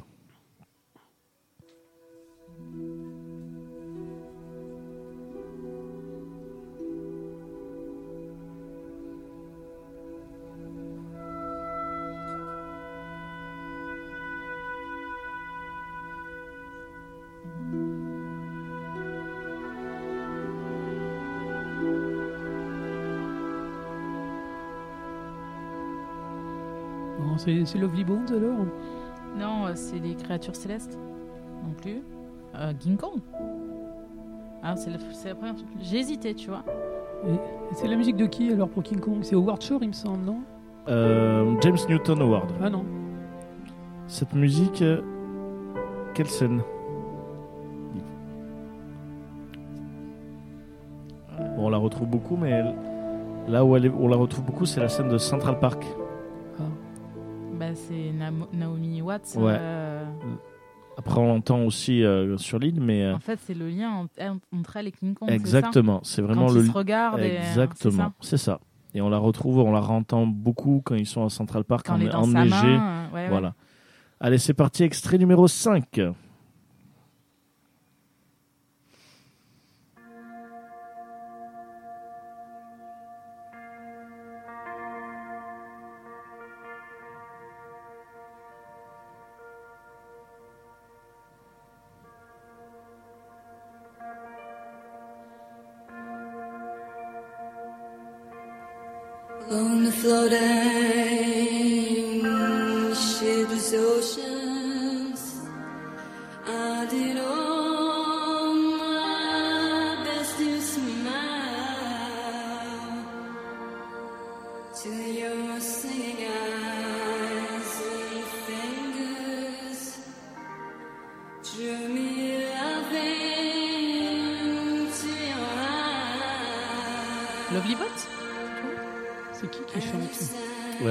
Alors, c'est Song to the Sirens de This Mortal Coil.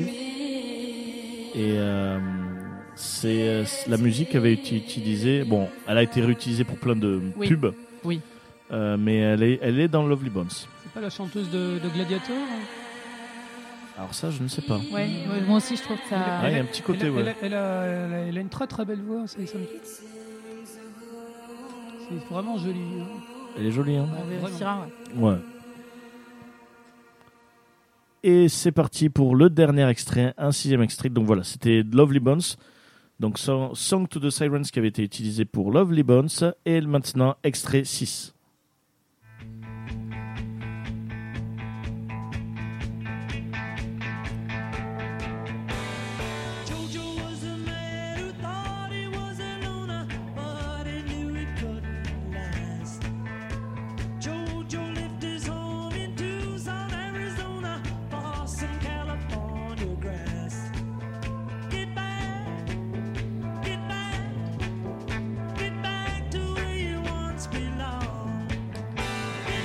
Vous reconnaissez c'est qui chante Ah. Les Beatles. Get Back. Ah. Et vous savez pourquoi je mets ça? Ah oui, parce que j'ai regardé la fiche Wikipédia. Il est en train de préparer un documentaire sur les Beatles. Ah, t'as vu sur Wikipédia? Mais attends, il, il a- faut, pas, faut pas tricher parce qu'il y avait. hum, je remets un peu. Parce qu'en fait, il avait fait. hum, pendant- entre les deux confinements, en fait, il avait mis la bande-annonce euh, de son nouveau projet. C'était un documentaire. Euh, et en fait, il avait mis des extraits d'enregistrement. Enfin, c'était exceptionnel. Je- le- la bande-annonce.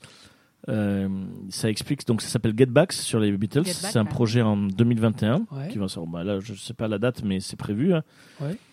Euh, documentaire sur les Beatles où il avait annoncé du coup des documents euh, inédits et il avait montré en avant-première en fait euh, des extraits d'enregistrement des Beatles et c'était énorme. Et euh, c'est vrai que ce documentaire, il me tarde de, de le voir parce que bon, j'adore les Beatles. Et euh, par Peter Jackson, tu vois, il te dit il a euh, des, des- plus de 500 heures d'enregistrement euh, qu'il a pu utiliser. Il disait des trucs que euh, personne n'avait pu voir. Et donc je trouvais intéressant. Ouais, ou écouter. Donc je trouvais assez intéressant. Ah, c'est. waouh. Et donc Ouais. voilà, donc j'ai mis Get Back. Je trichais un peu parce que c'était euh, forcément c'était pas sur un film qui était sorti. Ah, c'est. Et ça reste ouais. sur un. C'était un peu sur un teasing pour dire qu'il va y avoir euh, un nouveau projet de Peter Jackson sur. euh, La, la- la musique du, du Seigneur des Anneaux a été enregistrée à Abbey Road. Ah Ah ouais. Enfin après, Abbey Road, les, les studios d'Abbey Road, ils sont vachement utilisés. hein. Oui. Oui, Euh, oui, oui. mais euh, tu peux tu peux t'imaginer le type au début des années 2000 qui se retrouve euh, dans les dans les studios des Beatles et puis qui est fan forcément. Ça a peut-être lancé quelque chose quoi. Ah ouais, carrément. Allez, ben voilà, ben c'est fini pour le blind test. Donc les amis, on va se faire un petit Back to the Future, mais plutôt rapide. hein. Euh, que- que- oui, une petite rocopop. Bon, quel plaisir déjà de se dire qu'il y a une. Regardez, ma regardez mes fiches, regardez la programmation, tout ce qui va sortir. Ouais, Il y a, y un y a paquet de trucs. Peut-être un peu trop même. Euh, mais déjà, il va y avoir. euh, euh, bon, déjà rien que sur Disney il va y avoir Raya et le dernier dragon. Donc euh, là, on est sur du euh, sur de l'immatériel, sur le streaming. Ouais. Raya, le dernier dragon qui va enfin sortir. Mais il va y avoir euh, Nobody euh, le 2 juin avec euh, l'acteur qui joue dans Better Call Saul par l'équipe qui avait fait euh, John Wick. En gros, on dirait un John Wick. Hein. Je sais Ouais. pas si vous avez Ouais. vu la bande-annonce. Ouais. Nobody, bon, un film sur moi. Holiday. Bon, là, bien sûr, je vais pas faire une, liste exhaustive, mais il va y avoir Conjuring 3. Oui. Il va y avoir Nomadland, qui avait eu trois Oscars. Oui, euh, Oui. Chloé, Chloé Zhao, en fait, réalisatrice du, du prochain, Voilà. euh, du, du prochain blockbuster Marvel. Voilà, et elle qui a eu le, ben, l'Oscar de la meilleure réalisatrice. Ah, C'est très compliqué. Elle, c'est une, c'est une réalisatrice d'origine chinoise, en fait. Et euh, comme apparemment, elle aurait, elle aurait déclaré que la Chine, finalement, c'était pas si extraordinaire que ça. euh, bah, elle, elle- elle a fait une petite critique sur la Chine hein, une fois dans les médias et maintenant elle est, elle est censurée dans son propre pays. Ouais. Donc euh, ils ont censuré la cérémonie des, des Oscars et ils n'ont pas dit, ils ont pas dit qu'elle avait eu un Oscar. C'est vraiment bizarre. C'est bizarre, ouais. C'est, euh, mais bon, apparemment, c'est une très grande réalisatrice. Donc, euh, et Marvel a mis le, a mis le crochet dessus. Donc, euh, Bon, bah, tant mieux, à voir carrément. il paraît que Nomadland, il le mérite, hein, son Oscar, largement. Bon, bah, c'est cool. Donc voilà, il a eu trois Oscars. Il avait eu le meilleur film, meilleure actrice avec euh, Frances McDormand. Elle arrête pas, de, elle les collectionne les Oscars. hein. Et euh, non, c'est c'est énorme. Et donc, Ouais. comme film, bon, bien sûr, il y a plein d'autres films, mais il y a que j'attends. Il y a Sans un bruit 2. Ah oui, oui, oui. Il était temps. Euh, Sans Ah. un bruit 2 qui a, je pense, bénéficié de la campagne promotionnelle de bus la plus longue euh, du monde. c'est horrible. Parce qu'en fait, il avait été, il devait sortir euh, une ça. semaine après le premier confinement. Ça, Oui, Et oui, du oui. coup, les bus, pendant tout le confinement, pas changé ils avaient l'affiche de Sans un bruit 2. Je pense que c'est le film qui a connu la plus longue promotion. Bon, euh, on, va, Gratos. on, on- on va pas spoiler, mais apparemment, euh, tous, les, tous les, les journalistes l'ont vu et ils disent c'est bien, mais c'est moins bien que le premier. Oui, bon, ça, c'est souvent le cas. Après, bon, là, il, euh, Mais c'est bien. ben, retour d'Emily Blunt, euh, en plus avec Killian Murphy. euh, bon, ça, ça peut être sympa. Le 23 juin, il va y avoir Freaky. Je sais pas si vous avez entendu ou si on en avait déjà parlé. Freaky avec Vince Vogt qui joue le méchant. C'est par l'équipe qui faisait, et on le sent, c'est. Mais si, c'est une histoire de serial killer. Ouais, c'est un peu ouais. les films ambiance humour, adolescence, slasher. C'est par ceux qui a fait Happy Birthday, Oui. l'équipe qui avait fait ça. Et là, en Mhm. fait, c'est Freaky, c'est euh, une fille, en fait, ben, elle échange le corps avec euh, un tueur en série. Et du coup, euh, c'est c'est le, le tueur en série qui est dans le corps d'une adolescente et qui tue d'autres adolescents. Et c'est d'un côté l'adolescente qui est dans le corps du tueur en série. Donc c'est un mec qui elle essaye. Euh, enfin voilà, c'est le principe des échanges de corps. C'est hein, une on super idée parce que normalement ils faisaient des rom-coms avec ça, ils faisaient des, ils faisaient des comédies romantiques. Oui. La, la maman, euh, la maman qui échange le, avec le corps de Ouais, sa fille et voilà, bah, c'est Freaky Friday un peu. Mais fa- faire voilà, et fa- faire ça avec un serial et killer, faire c'est- ça avec un serial une killer. Donc du coup, voilà, et donc il y a le mec que tout le monde euh, Recherche. elle, euh, et du coup c'est elle, et en même temps elle doit empêcher son propre corps de tuer d'autres personnes. Ouais, ça. Euh, bon, ça va pas voler haut, mais je pense que ça peut être aussi le film de la fête du cinéma qui peut peut-être faire plaisir. C'est ça. Euh, un espion ordi- ordinaire avec euh, Benedict Cumberbatch. Euh, 23 juin aussi sera marqué par un film qui bah, fait pas mal parler de lui, c'est Cruella. Oui, euh, Oui. donc, Et euh, parce que pour avoir vu, bon, moi le pro, bon, encore une fois, hein, on reparle des méchants. Moi, c'est vrai que toujours, une- encore une fois, pas d'intérêt pour moi. Oui. Première bande annonce, je trouvais jolie. Emma Stone, j'adore. On se dit c'est joli. J'ai- Ça me donne pas envie, c'est- mais c'est une super actrice. c'est- une, elle est, exceptionnelle. c'est une belle Ah ouais. personne en fait. Non, elle, mais est, clairement. elle est- elle est vraiment jolie ce film. Clairement. Et euh, là, la deuxième bande annonce avec Emma Thompson. Mhm. euh, qui joue, ben, en gros, c'est la méchante. Là, c'est l'antagoniste de Cruella qui est à la base une antagoniste, mais là, ça mais être, là, là, là, ça paraissait très téléphoné. Ça fait euh, Totalement, Le, le diable s'habille en Prada. Exactement. Ça, ça euh, fait très le, le diable s'habille en Prada, mais ça fait Joker aussi. Ça, oui. ça fait Joker, la fille en fait qui devient méchante en fait pour pour, pour devoir pour, pour survivre dans un monde cruel quoi. Voilà. Et bah, sur le coup, on se dit bon, on a déjà vu ça ailleurs et ça sera pas intéressant. Après, visuellement, la deuxième bande annonce, encore une fois, moi je trouve que l'idée ne me, me donne pas envie. C'est- pour ça que tu n'aimes pas les, les films sur les méchants C'est parce que tu, ils sont méchants, mais ça t'intéresse pas de savoir pourquoi Je- ils sont devenus méchants ou- Je n'aime pas parce que euh, pour moi, un méchant, expliquer. Déjà, si on veut expliquer pourquoi il est devenu méchant, dans un film, euh, il n'y a pas d'intérêt. Pour moi, un antagoniste, il est l'opposé. C'est le principe d'ailleurs. Un antagoniste, c'est l'opposé du protagoniste. Oui, oui, Et voilà. pour moi, un antagoniste brille parce qu'il est opposé au protagoniste. Et là, tu peux donner les origines. Euh, Et si le protagoniste et tu n'est pas peux- dans le et- et tu film- peux, et tu peux comprendre, tu peux comprendre du coup l'antagoniste, mais il reste un antagoniste. C'est-à-dire que tu auras beau donner toutes les raisons de l'origine, il restera quand même le méchant. Ouais.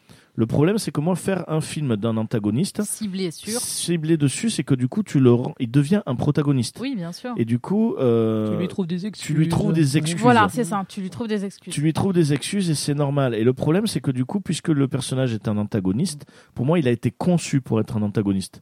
Et la force d'un méchant, ça se fait quand il y a de la force d'opposition. Je suis, Un- tot- je suis totalement d'accord avec toi. un- Les, les méchants Disney, on Disney faisait des méchants qui étaient méchants. Et Oui. s'arrête à ça. Euh, moi, Et, et ça sert à rien d'expliquer. Et tu vois, il- le Joker, et moi, moi je redis, hein, j'ai du mal avec le Joker, parce que pour moi, le Joker est fabuleux, mais c'est l'antagoniste parfait. Et pour moi, il, ne il est parfait que s'il y a l'opposé, s'il y a Batman. Tout Oui. comme Batman, je le trouve parfait. Moi, mes préférés, c'est quand il, y a- il est contre le Joker. Oui. C'est cette opposition pour moi qui est parfaite. Moi, je- Par je- contre- je, je vais peut-être me faire des ennemis, mais tu vois, j'ai discuté une fois avec une fille qui était très fan du film Maléfique, et trouvait que c'était un super film, qui était Ouais. très joli et Ouais. très- qui était très bien fait. Moi, je trouve que c'est une idée à la con. Avec Ouais. Quand tu as un personnage qui est méchant, qui s'appelle Maléfique, il n'y a pas besoin d'en rajouter pour montrer que c'est une victime. Et, au C'est fin- débile. et surtout, ils en ont fait une gentille. Ils en ont fait ils une. en ont fait une Et gentille. ils en ont fait On une gentille. il y a- il y a Et un- le, et le Joker, ils en ont fait une victime. Cruella, ils en ont fait une victime. Et du coup, tu n'as plus cet Alors- aspect de méchant. Alors écoute, je te dis, moi, les- ce que j'en ai lu sur le sur l'internet américain. Après, il, il a l'air chouette. hein. Et Alors, pareil, il fait du écoute, cinéma, je pense que je me le fais. Et peut-être Méchant que je, Pongo, fais-toi peut-être que je tuer. l'apprécie. non, non, non, mais là, apparemment, il y a aucun, il y a quasiment aucun rapport avec les Dalmatiens ou quoi que ce soit. Mais tout le monde dit Non, que c'est probablement le meilleur film live Disney. Et j'ai vu, j'ai vu, des, j'ai vu un, un papier, un type qui disait j'ai honte et ça me dégoûte de l'admettre, mais j'ai adoré ce film. Ah, mais euh, franchement, Quelqu'un qui disait que la bande-annonce le faisait vomir. ah ouais, tant que ça. Donc, euh, a priori, il y a un buzz autour de ce film. Ouais, mais Et franchement, après. ça euh, donne envie d'un en- coup. encore, une, D'accord. encore une fois, c'est vrai que là, je donne mes a priori. euh, S'il faut, je vais vraiment l'adorer. Peut-être qu'il y aura toujours cet aspect de faire d'un antagoniste un protagoniste. Peut-être que je n'aimerais toujours pas. Mhm. Mais après, j'essaierai de voir la qualité. Tout comme moi, le Joker, moi, je n'ai pas vraiment apprécié. Par contre, je ne pouvais pas dire qu'il n'était pas bien fait, qu'il n'était pas bien réalisé, qu'il n'y avait pas une photo fabuleuse. Euh, à voir. Moi, Cruella, après, pour l'instant, je suis pas chaud parce que l'idée, moi, je n'aime pas. Euh, après, pourquoi pas? Euh, Disney, on fait quand même confiance. Et la bande-annonce 2, j'ai trouvé vachement bien faite. D'un point de vue visuel, je me suis dit pas mal. Mhm. À voir. Euh, et le 30 juin, on va avoir Hitman et Bodyguard 2. Donc là, ça va être. Ouais. Ouais, voilà, bon, Ryan Reynolds et Samuel L. Jackson, bon, on va être sur, euh, sur le. On vide le cerveau, mais ça fait du bien aussi. Ouais, c'est ça. Président avec Jean Dujardin. On avait vu une bande-annonce que Oui. je trouvais bidon, mais Oui. bon. je sais pas Ah vous, oui, hein. exact. Oui, oui, C'était- j'avais vu. ouais. C'était du deuxième ou du troisième degré, je sais Ouais, pas. ouais, ouais, ouais. Euh, voilà, euh, Teddy, qui avait eu le label de, de Cannes 2020, avec l'histoire d'un adolescent, se passe en 2020, avec une histoire d'un loup. Ça, bon, ça a l'air spécial. Moi, c'est vrai que c'est pas le genre de film qui me touchait, mais, euh, mais bon, il y avait Teddy. Les acteurs, par contre, c'est vrai, bande annonce, tu dis, les acteurs sont vachement bons. Euh, Pierre Lapin 2, Oui, le premier était très j'ai bien. pas vu le 1, mais Ouais, le- le euh, premier- il avait l'air sympa. Le premier, était- ben, on, on aurait dit un film euh, qui passe sur Gulli le, le samedi après-midi. Ouais, mais, Mais ça en- marche. En fait, c'était bien, tout simplement, et euh, pourquoi pas. Ok. Et en dernier, The Deep House, qui. euh, Ah, euh, T'en avais parlé, je crois. Alors, euh, bah, moi, j'ai, j'ai- ben non, alors je, je- peut-être euh, euh, là, c'est parce que j'ai découvert ça en préparant Et j'ai vu la bande-annonce, mais ça me donne envie, mais ça m'a hypé. C'est en fait un couple, euh, c'est des euh, deux personnes. euh, Il y, a- il y a une ambiance un peu euh, projet Blair Witch. Ouais.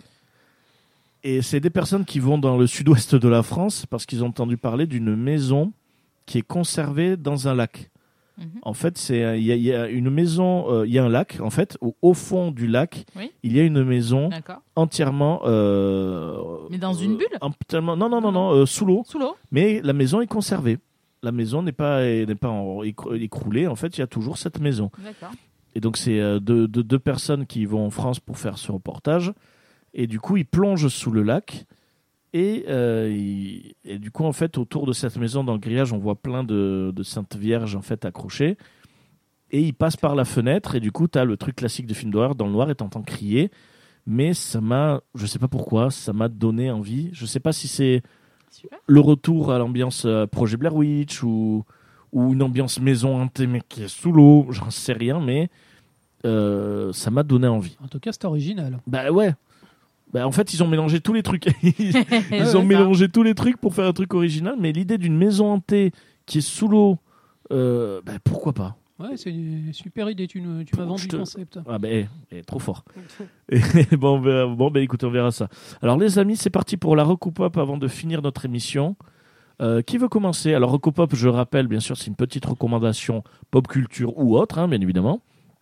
Qui veut commencer, les amis? Moi, Vas-y. j'ai eu trois. Bah, vas-y, vas-y, on t'écoute. Euh, je me suis abonnée à ADN, Ah, le truc euh, des animés. Tu fais partie de ces personnes maintenant, ça y est. Voilà, Ah, ça y est. cool. Bah, parce qu'il y avait les saisons 3 de Fruit Basket qui est sortie. Alors, euh, comme c'est la seule plateforme, puisque ça y est pas sur Crunchyroll et sur l'autre, euh, sur Anitma, euh, animé, je sais pas quoi, digital, je sais pas quoi. Donc, du coup, j'ai pris, euh, j'ai pris ADN. Donc là, je l'ai pris pour euh, un mois et je pense que je vais prendre à l'année. Ah ouais, je- tant que ça, ouais. Je, je suis faible. Ouais, parce que Ça regardé. vaut, ça vaut vraiment le coup Ah bah écoute, j'ai regardé le catalogue, franchement, euh, c'est pas trop mal.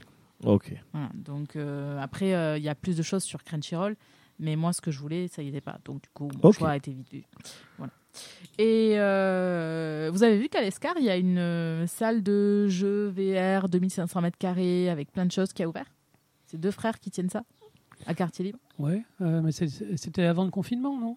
Ben, euh, j'ai vu un article là il y a pas longtemps, donc euh, si tu veux, Bah, avant le confinement, ils je ont crois qu'ils refermé. a- mais- ils avaient ouvert et ça a dû être fermé juste après. Ouais, Ouais, c'est ça. ouais. Ouais, ouais, Donc bah, là, en fait, si ils ont a relancé le survécu truc et au- tout ça. Si ça a survécu au confinement, c'est bien. Ouais, bien. ouais, ouais, ça a survécu. Il y a un article là sur le journal cette semaine euh, et donc effectivement, ça se, euh, ça se relance et apparemment il va y avoir pas mal d'animations et Bah, de tant choses, mieux. des trampolines. Ouais, ouais. euh, ouais, il y a, a plein de trucs. Ah mais ça, ça fait du bien. C'est vrai que ça. Enfin, je sais pas vous, mais Sortir. ça fait du bien sortir et même de se dire. euh, bon, pour l'instant, c'est vrai que moi, je suis un peu frileux sur les terrasses, les restos, tout ça. Je préfère attendre un peu, euh, même Oui. si ça va pas tarder. Oui. Mais euh, ça fait du bien de savoir que c'est possible et bien sûr le faire intelligemment. Mais ça, on en parlera après. Voilà. Et du coup, Et la troisième, euh, bah, c'est euh, plus un souhait. En fait, il me tarde de reprendre les concerts, notamment de Nicolite Orchestra, et, ouais. et d'aller se faire un petit concert sympa, notamment sur pourquoi pas la Terre du Milieu. Euh, Le, Mm. le Nicolite Orchestra, c'est un orchestre de geeks en fait qui fait un travail absolument incroyable. Et pendant les confinements, ils ont fait des, ils ont fait des, Des lives. Ils ont fait des lives gratuits. Ils sont, ils sont géniaux, absolument géniaux. Ah c'est ouais, des gens top, magnifiques. Ils font du Seigneur des Anneaux, ils font du Harry Potter, Bah, on euh, est allé voir un concert ensemble à la Geste, pas du, tard. du Tarantino. euh, c'est des gens géniaux, vraiment. Ils sont toulousains. Ouais, mais moi, je me souviens, je les, je les voyais pas mal quand ils passaient au hum, Toulouse Game Show. Oui, tout à fait. Oui, tout à fait. Il y a Alors- be- beaucoup de talent, énormément Ouais, de passion. super. Ouais, ouais, ouais. Beaucoup de passion et même de l'échange avec Et leurs fans aussi. Qualité, hein. Ouais, ouais, de la qualité c'est et beaucoup, hein. beaucoup d'échanges avec leurs fans aussi. Ouais. Ah, le, le Miyazaki. Ils avaient fait un Miyazaki. C'était à pleurer. Du Ah début à la fin, c'était sublime. J'ai rien que d'y penser, je redeviens une petite flaque, tu vois. Voilà. Voilà pour mes petites Merci beaucoup. Marion. Merci, Marion. Alors, c'est- le doc. Bon, moi, aussi, j'en ai trois. Alors, je vais, je vais faire vite. Là. Pour le premier, c'est Resident Evil 8 qui est sorti. C'est un chef-d'œuvre. Franchement, euh, franchement, c'est génial. C'est le, Resident Evil, euh, c'est sublime, c'est super intéressant. Ça fait peur juste ce qu'il faut. C'est, je, suis tellement content en fait que la- la- licence Resident Evil euh, reparte au reparte au top. Qui sont les protagonistes sur le 8 là je sais Euh, pas. alors tu joues, tu joues le rôle d'un type qui s'appelle Ethan Winters. En joues- fait. C'est celui du 7. C'est D'accord. le, alors le, le set il se passait dans le dans le bayou dans une baraque bien dégueulasse Ouais. et là ça, là il est il est parti en Roumanie et euh, il va lutter contre les, les vampires. Ah, J'allais dire Dracula. En fait, ouais, les bah, en fait, vampires en et fait, les à, chaque fois, c'est. On dirait qu'ils prennent une ambiance. Le 7, ça faisait beaucoup penser à Massacre à la tronçonneuse. D'accord. L'aspect, bon, c'était pas Bayou dans Massacre à la tronçonneuse, mais euh, là, c'est l'aspect euh, vieille maison euh, dans le Bayou abandonné avec une famille de psychopathes. Le 7 était sur ça. Mm. Et c'est vrai que le 8, du coup, ressort un peu sur le référentiel de. euh, ben, C'est du gothique. en fait. c'est du gothique, hein, c'est l'horreur vampires, loups-garous, tous ces trucs liés à ça. on, se dit que Resident Evil ils ont bouffé à tous les râteliers mais c'est vraiment réussi. Ça fout la pétoche et en même temps on a la il y a les armes à feu, les histoires de manipulation génétique. Quelques années en arrière, je regardais mon Non. compagnon jouer. euh, Non, franchement- C'était écrit sous Léon, Oui, machin. c'est exactement ça mais euh, franchement Après, c'est j'ai plus suivi. hein. C'est un super jeu. C'est vraiment, c'est tellement content de, vraiment génial. Parfait. Alors ça, c'est ma première recommandation. Ma deuxième recommandation, bah, c'est un film, hein, un film qui est passé sur Netflix, hélas, euh, Les Mitchell contre les robots. Euh, on aura voulu le voir. Mon, frère me- m'attaque pour que je le regarde. Il faut que je le Alors, regarde. écoutez, euh, l'année dernière, en fait, je me souviens encore, euh, ma femme qui me dit euh, Regarde la bande-annonce de ça, ça a l'air rigolo. Alors, oh, encore un film en images de synthèse. Alors, je me dis encore un, encore un DreamWorks, encore un... Et la bande-annonce, elle était vraiment sympa. et ça s'appelait Déconnecté. Et puis on n'a plus entendu parler, il a disparu. Et là, il revient sur Netflix et on voit, euh, c'est produit par les mecs qui ont fait euh, Spider-Man New Generation et la, la grande aventure Lego.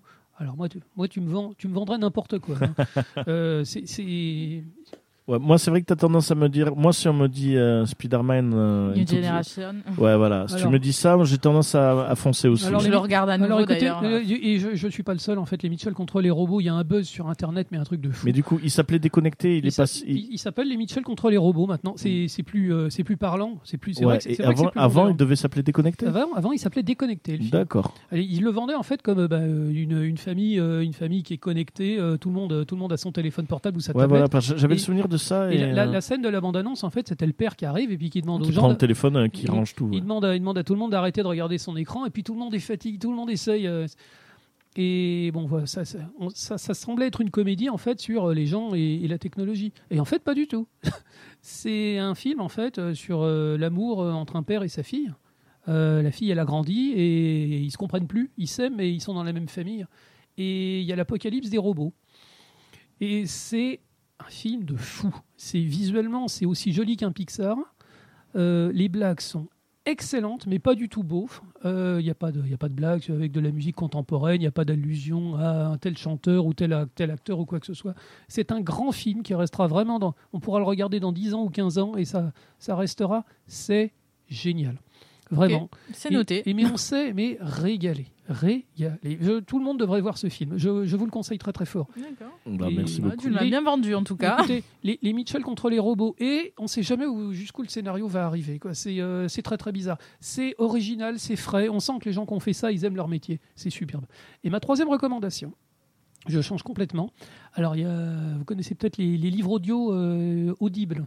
Oui. Ou- Oui. Je sais pas si on dit Oui. audible, audible ou audible. Au- Audible, moi, ouais, je sur, dis sur- Audible, sur les pubs qu'ils font, audible, oui, j'entends, audible, ouais. Eh ben, J'ai pris un abonnement chez Audible uniquement pour pouvoir bénéficier du Sandman.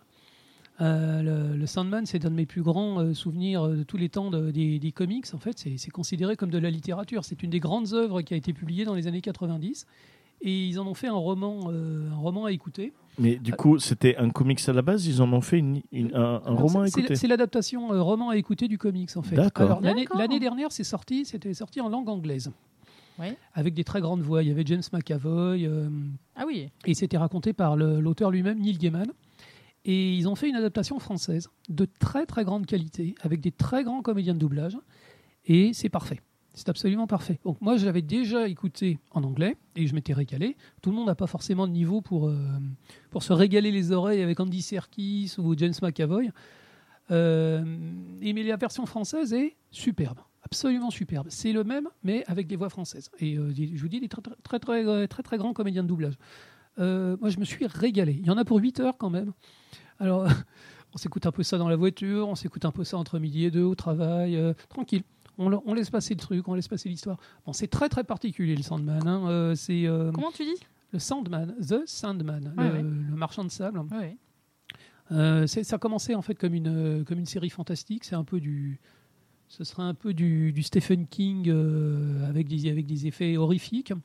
Et petit à petit, en fait, ça devient une grande, une grande saga en fait sur le monde des rêves et enfin, c'est, du Neil Gaiman pur jus en fait. C'est très très poétique et ça raconte des choses et c'est très humaniste. Voilà. Et, et c'est pas dans cette histoire que sort le Lucifer Absolument, absolument. et qui Alors- après avait été réinterprété dans la série. Je- mais alors je euh, précise que donc le, le- c'est- les livres audio en fait hein, euh, adaptent un tiers de la série. Il y en a quand même pour 8 heures. Ouais. Et Lucifer, il apparaîtra juste après, parce que bon, ça a eu énormément de succès et Audible, euh, donc, ils ont annoncé qu'ils allaient tous les faire. Mais euh, là déjà, il y en a quand même pas mal pour s'en mettre dans les oreilles. hein. Et c'est vraiment, Ok. su- Bon, et c'est bah, vraiment super. superbe. Merci beaucoup. Bah, écoutez, mon Marocopop va être très simple. euh, parce que ça va la- être à la fois de rien et de tout. Ça va être surtout euh, bah, sur ce déconfinement et sur euh, le fait que tout réouvre. euh, et surtout ce plaisir de même, voilà, c'est tout bête, mais vous revoir. Bon, ça, ça fait un petit moment qu'on qu'on- on peut, on peut le faire. C'est euh, ça, ça avait relâché un peu sur ça en faisant intelligemment, bien sûr. Mais déjà, rien que ça. Mais là, par exemple, on peut entendre, on a la porte ouverte. On entend des gens qui bougent dehors Bon, après, je pense que eux, ils ont l'air de faire n'importe quoi, mais bon, c'est pas grave. Euh, euh, c'est Ils, surtout. ils t'ont entendu. ils ont entendu. C'est une batte, ça. ils, ils ça arrivent. ils- J'y arrive, attention. Et, euh, non, c'est surtout ce, ce plaisir de se dire, euh, eh ben, si on veut, on peut se faire un cinéma. Si on veut, on va pouvoir revivre. on peut. On peut, On peut. on peut. C'est ça. Rien, rien que de savoir ça, ça fait un bien fou. Et c'est surtout euh, sur la Pop, c'est euh, on peut, mais ne pas faire n'importe quoi. Soyez prudents. C'est surtout euh, le faire, mais intelligemment. Euh, donc euh, moi, il me tarde vraiment d'être en terrasse, de pouvoir passer des moments avec vous, de pouvoir tout refaire. Et sachant que là, ça se relâche, ça fait un bien fou de repartager le cinéma. Et c'est pour ça, j'en parlais, euh, les bandes annonces, revoir la bande annonce, de dire prévu telle date. On arrive enfin à se projeter, à se dire putain, Et que ça sorte vraiment telle date. Ouais, ouais. C'est ça, et même aussi, alors à la limite, en lien avec le Rocopop, c'est peut-être la programmation Marvel, la vidéo qu'ils ont faite sur le MCU, avec un peu l'hommage au cinéma par Stan Lee hein, et à toute la programmation Marvel, qui va être euh, oufissime. Ben, ça fait du bien, ça se dit, ben, ça se remet, on se remet un peu à revivre. Euh, J'avais l'impression un peu de vivre par procuration. Tout à fait. Euh, tout à fait. et là, ça y est, on est reparti, donc ça fait un bien fou. Voilà, donc c'est pas vraiment une Rocopop, mais c'était un peu un Non, cri d'amour à la liberté. Merci Dorian. Merci. Donc Oui, euh, voilà. Soyez prudents. Donc, euh, bah, écoutez, c'est un moment là, c'est vrai que les journées sont plus longues, on peut plus facilement bouger. Bah, je sais pas vous, moi je me sens bien. Et c'est pour ça que la dernière musique, c'est euh, alors un grand classique de Nina Simone, Feeling Good. Merci à tous et on se voit le mois prochain. Ciao. Salut tout le monde. Ciao, ciao. Merci les amis, Bonne à bientôt. soirée. Merci pour tout.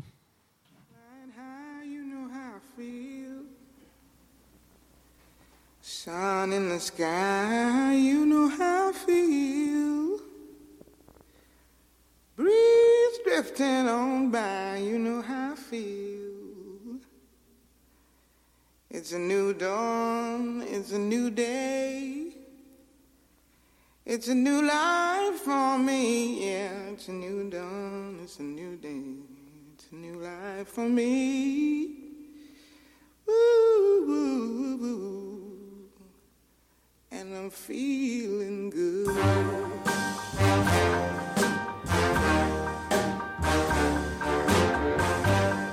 Fish in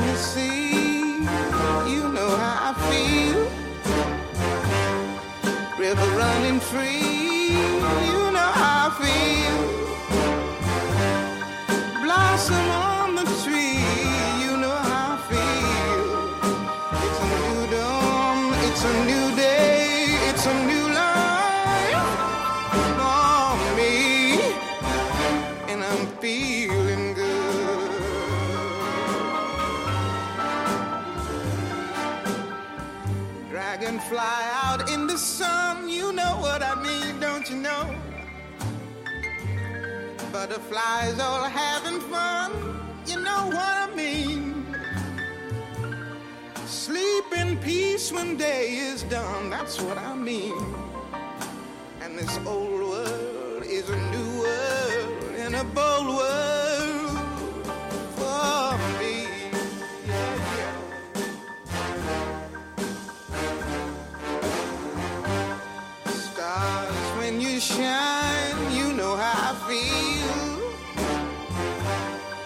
Scent of the pine, you know how I feel. Oh, freedom is mine, and I know how I feel. It's a new dawn, it's a new day, it's a new.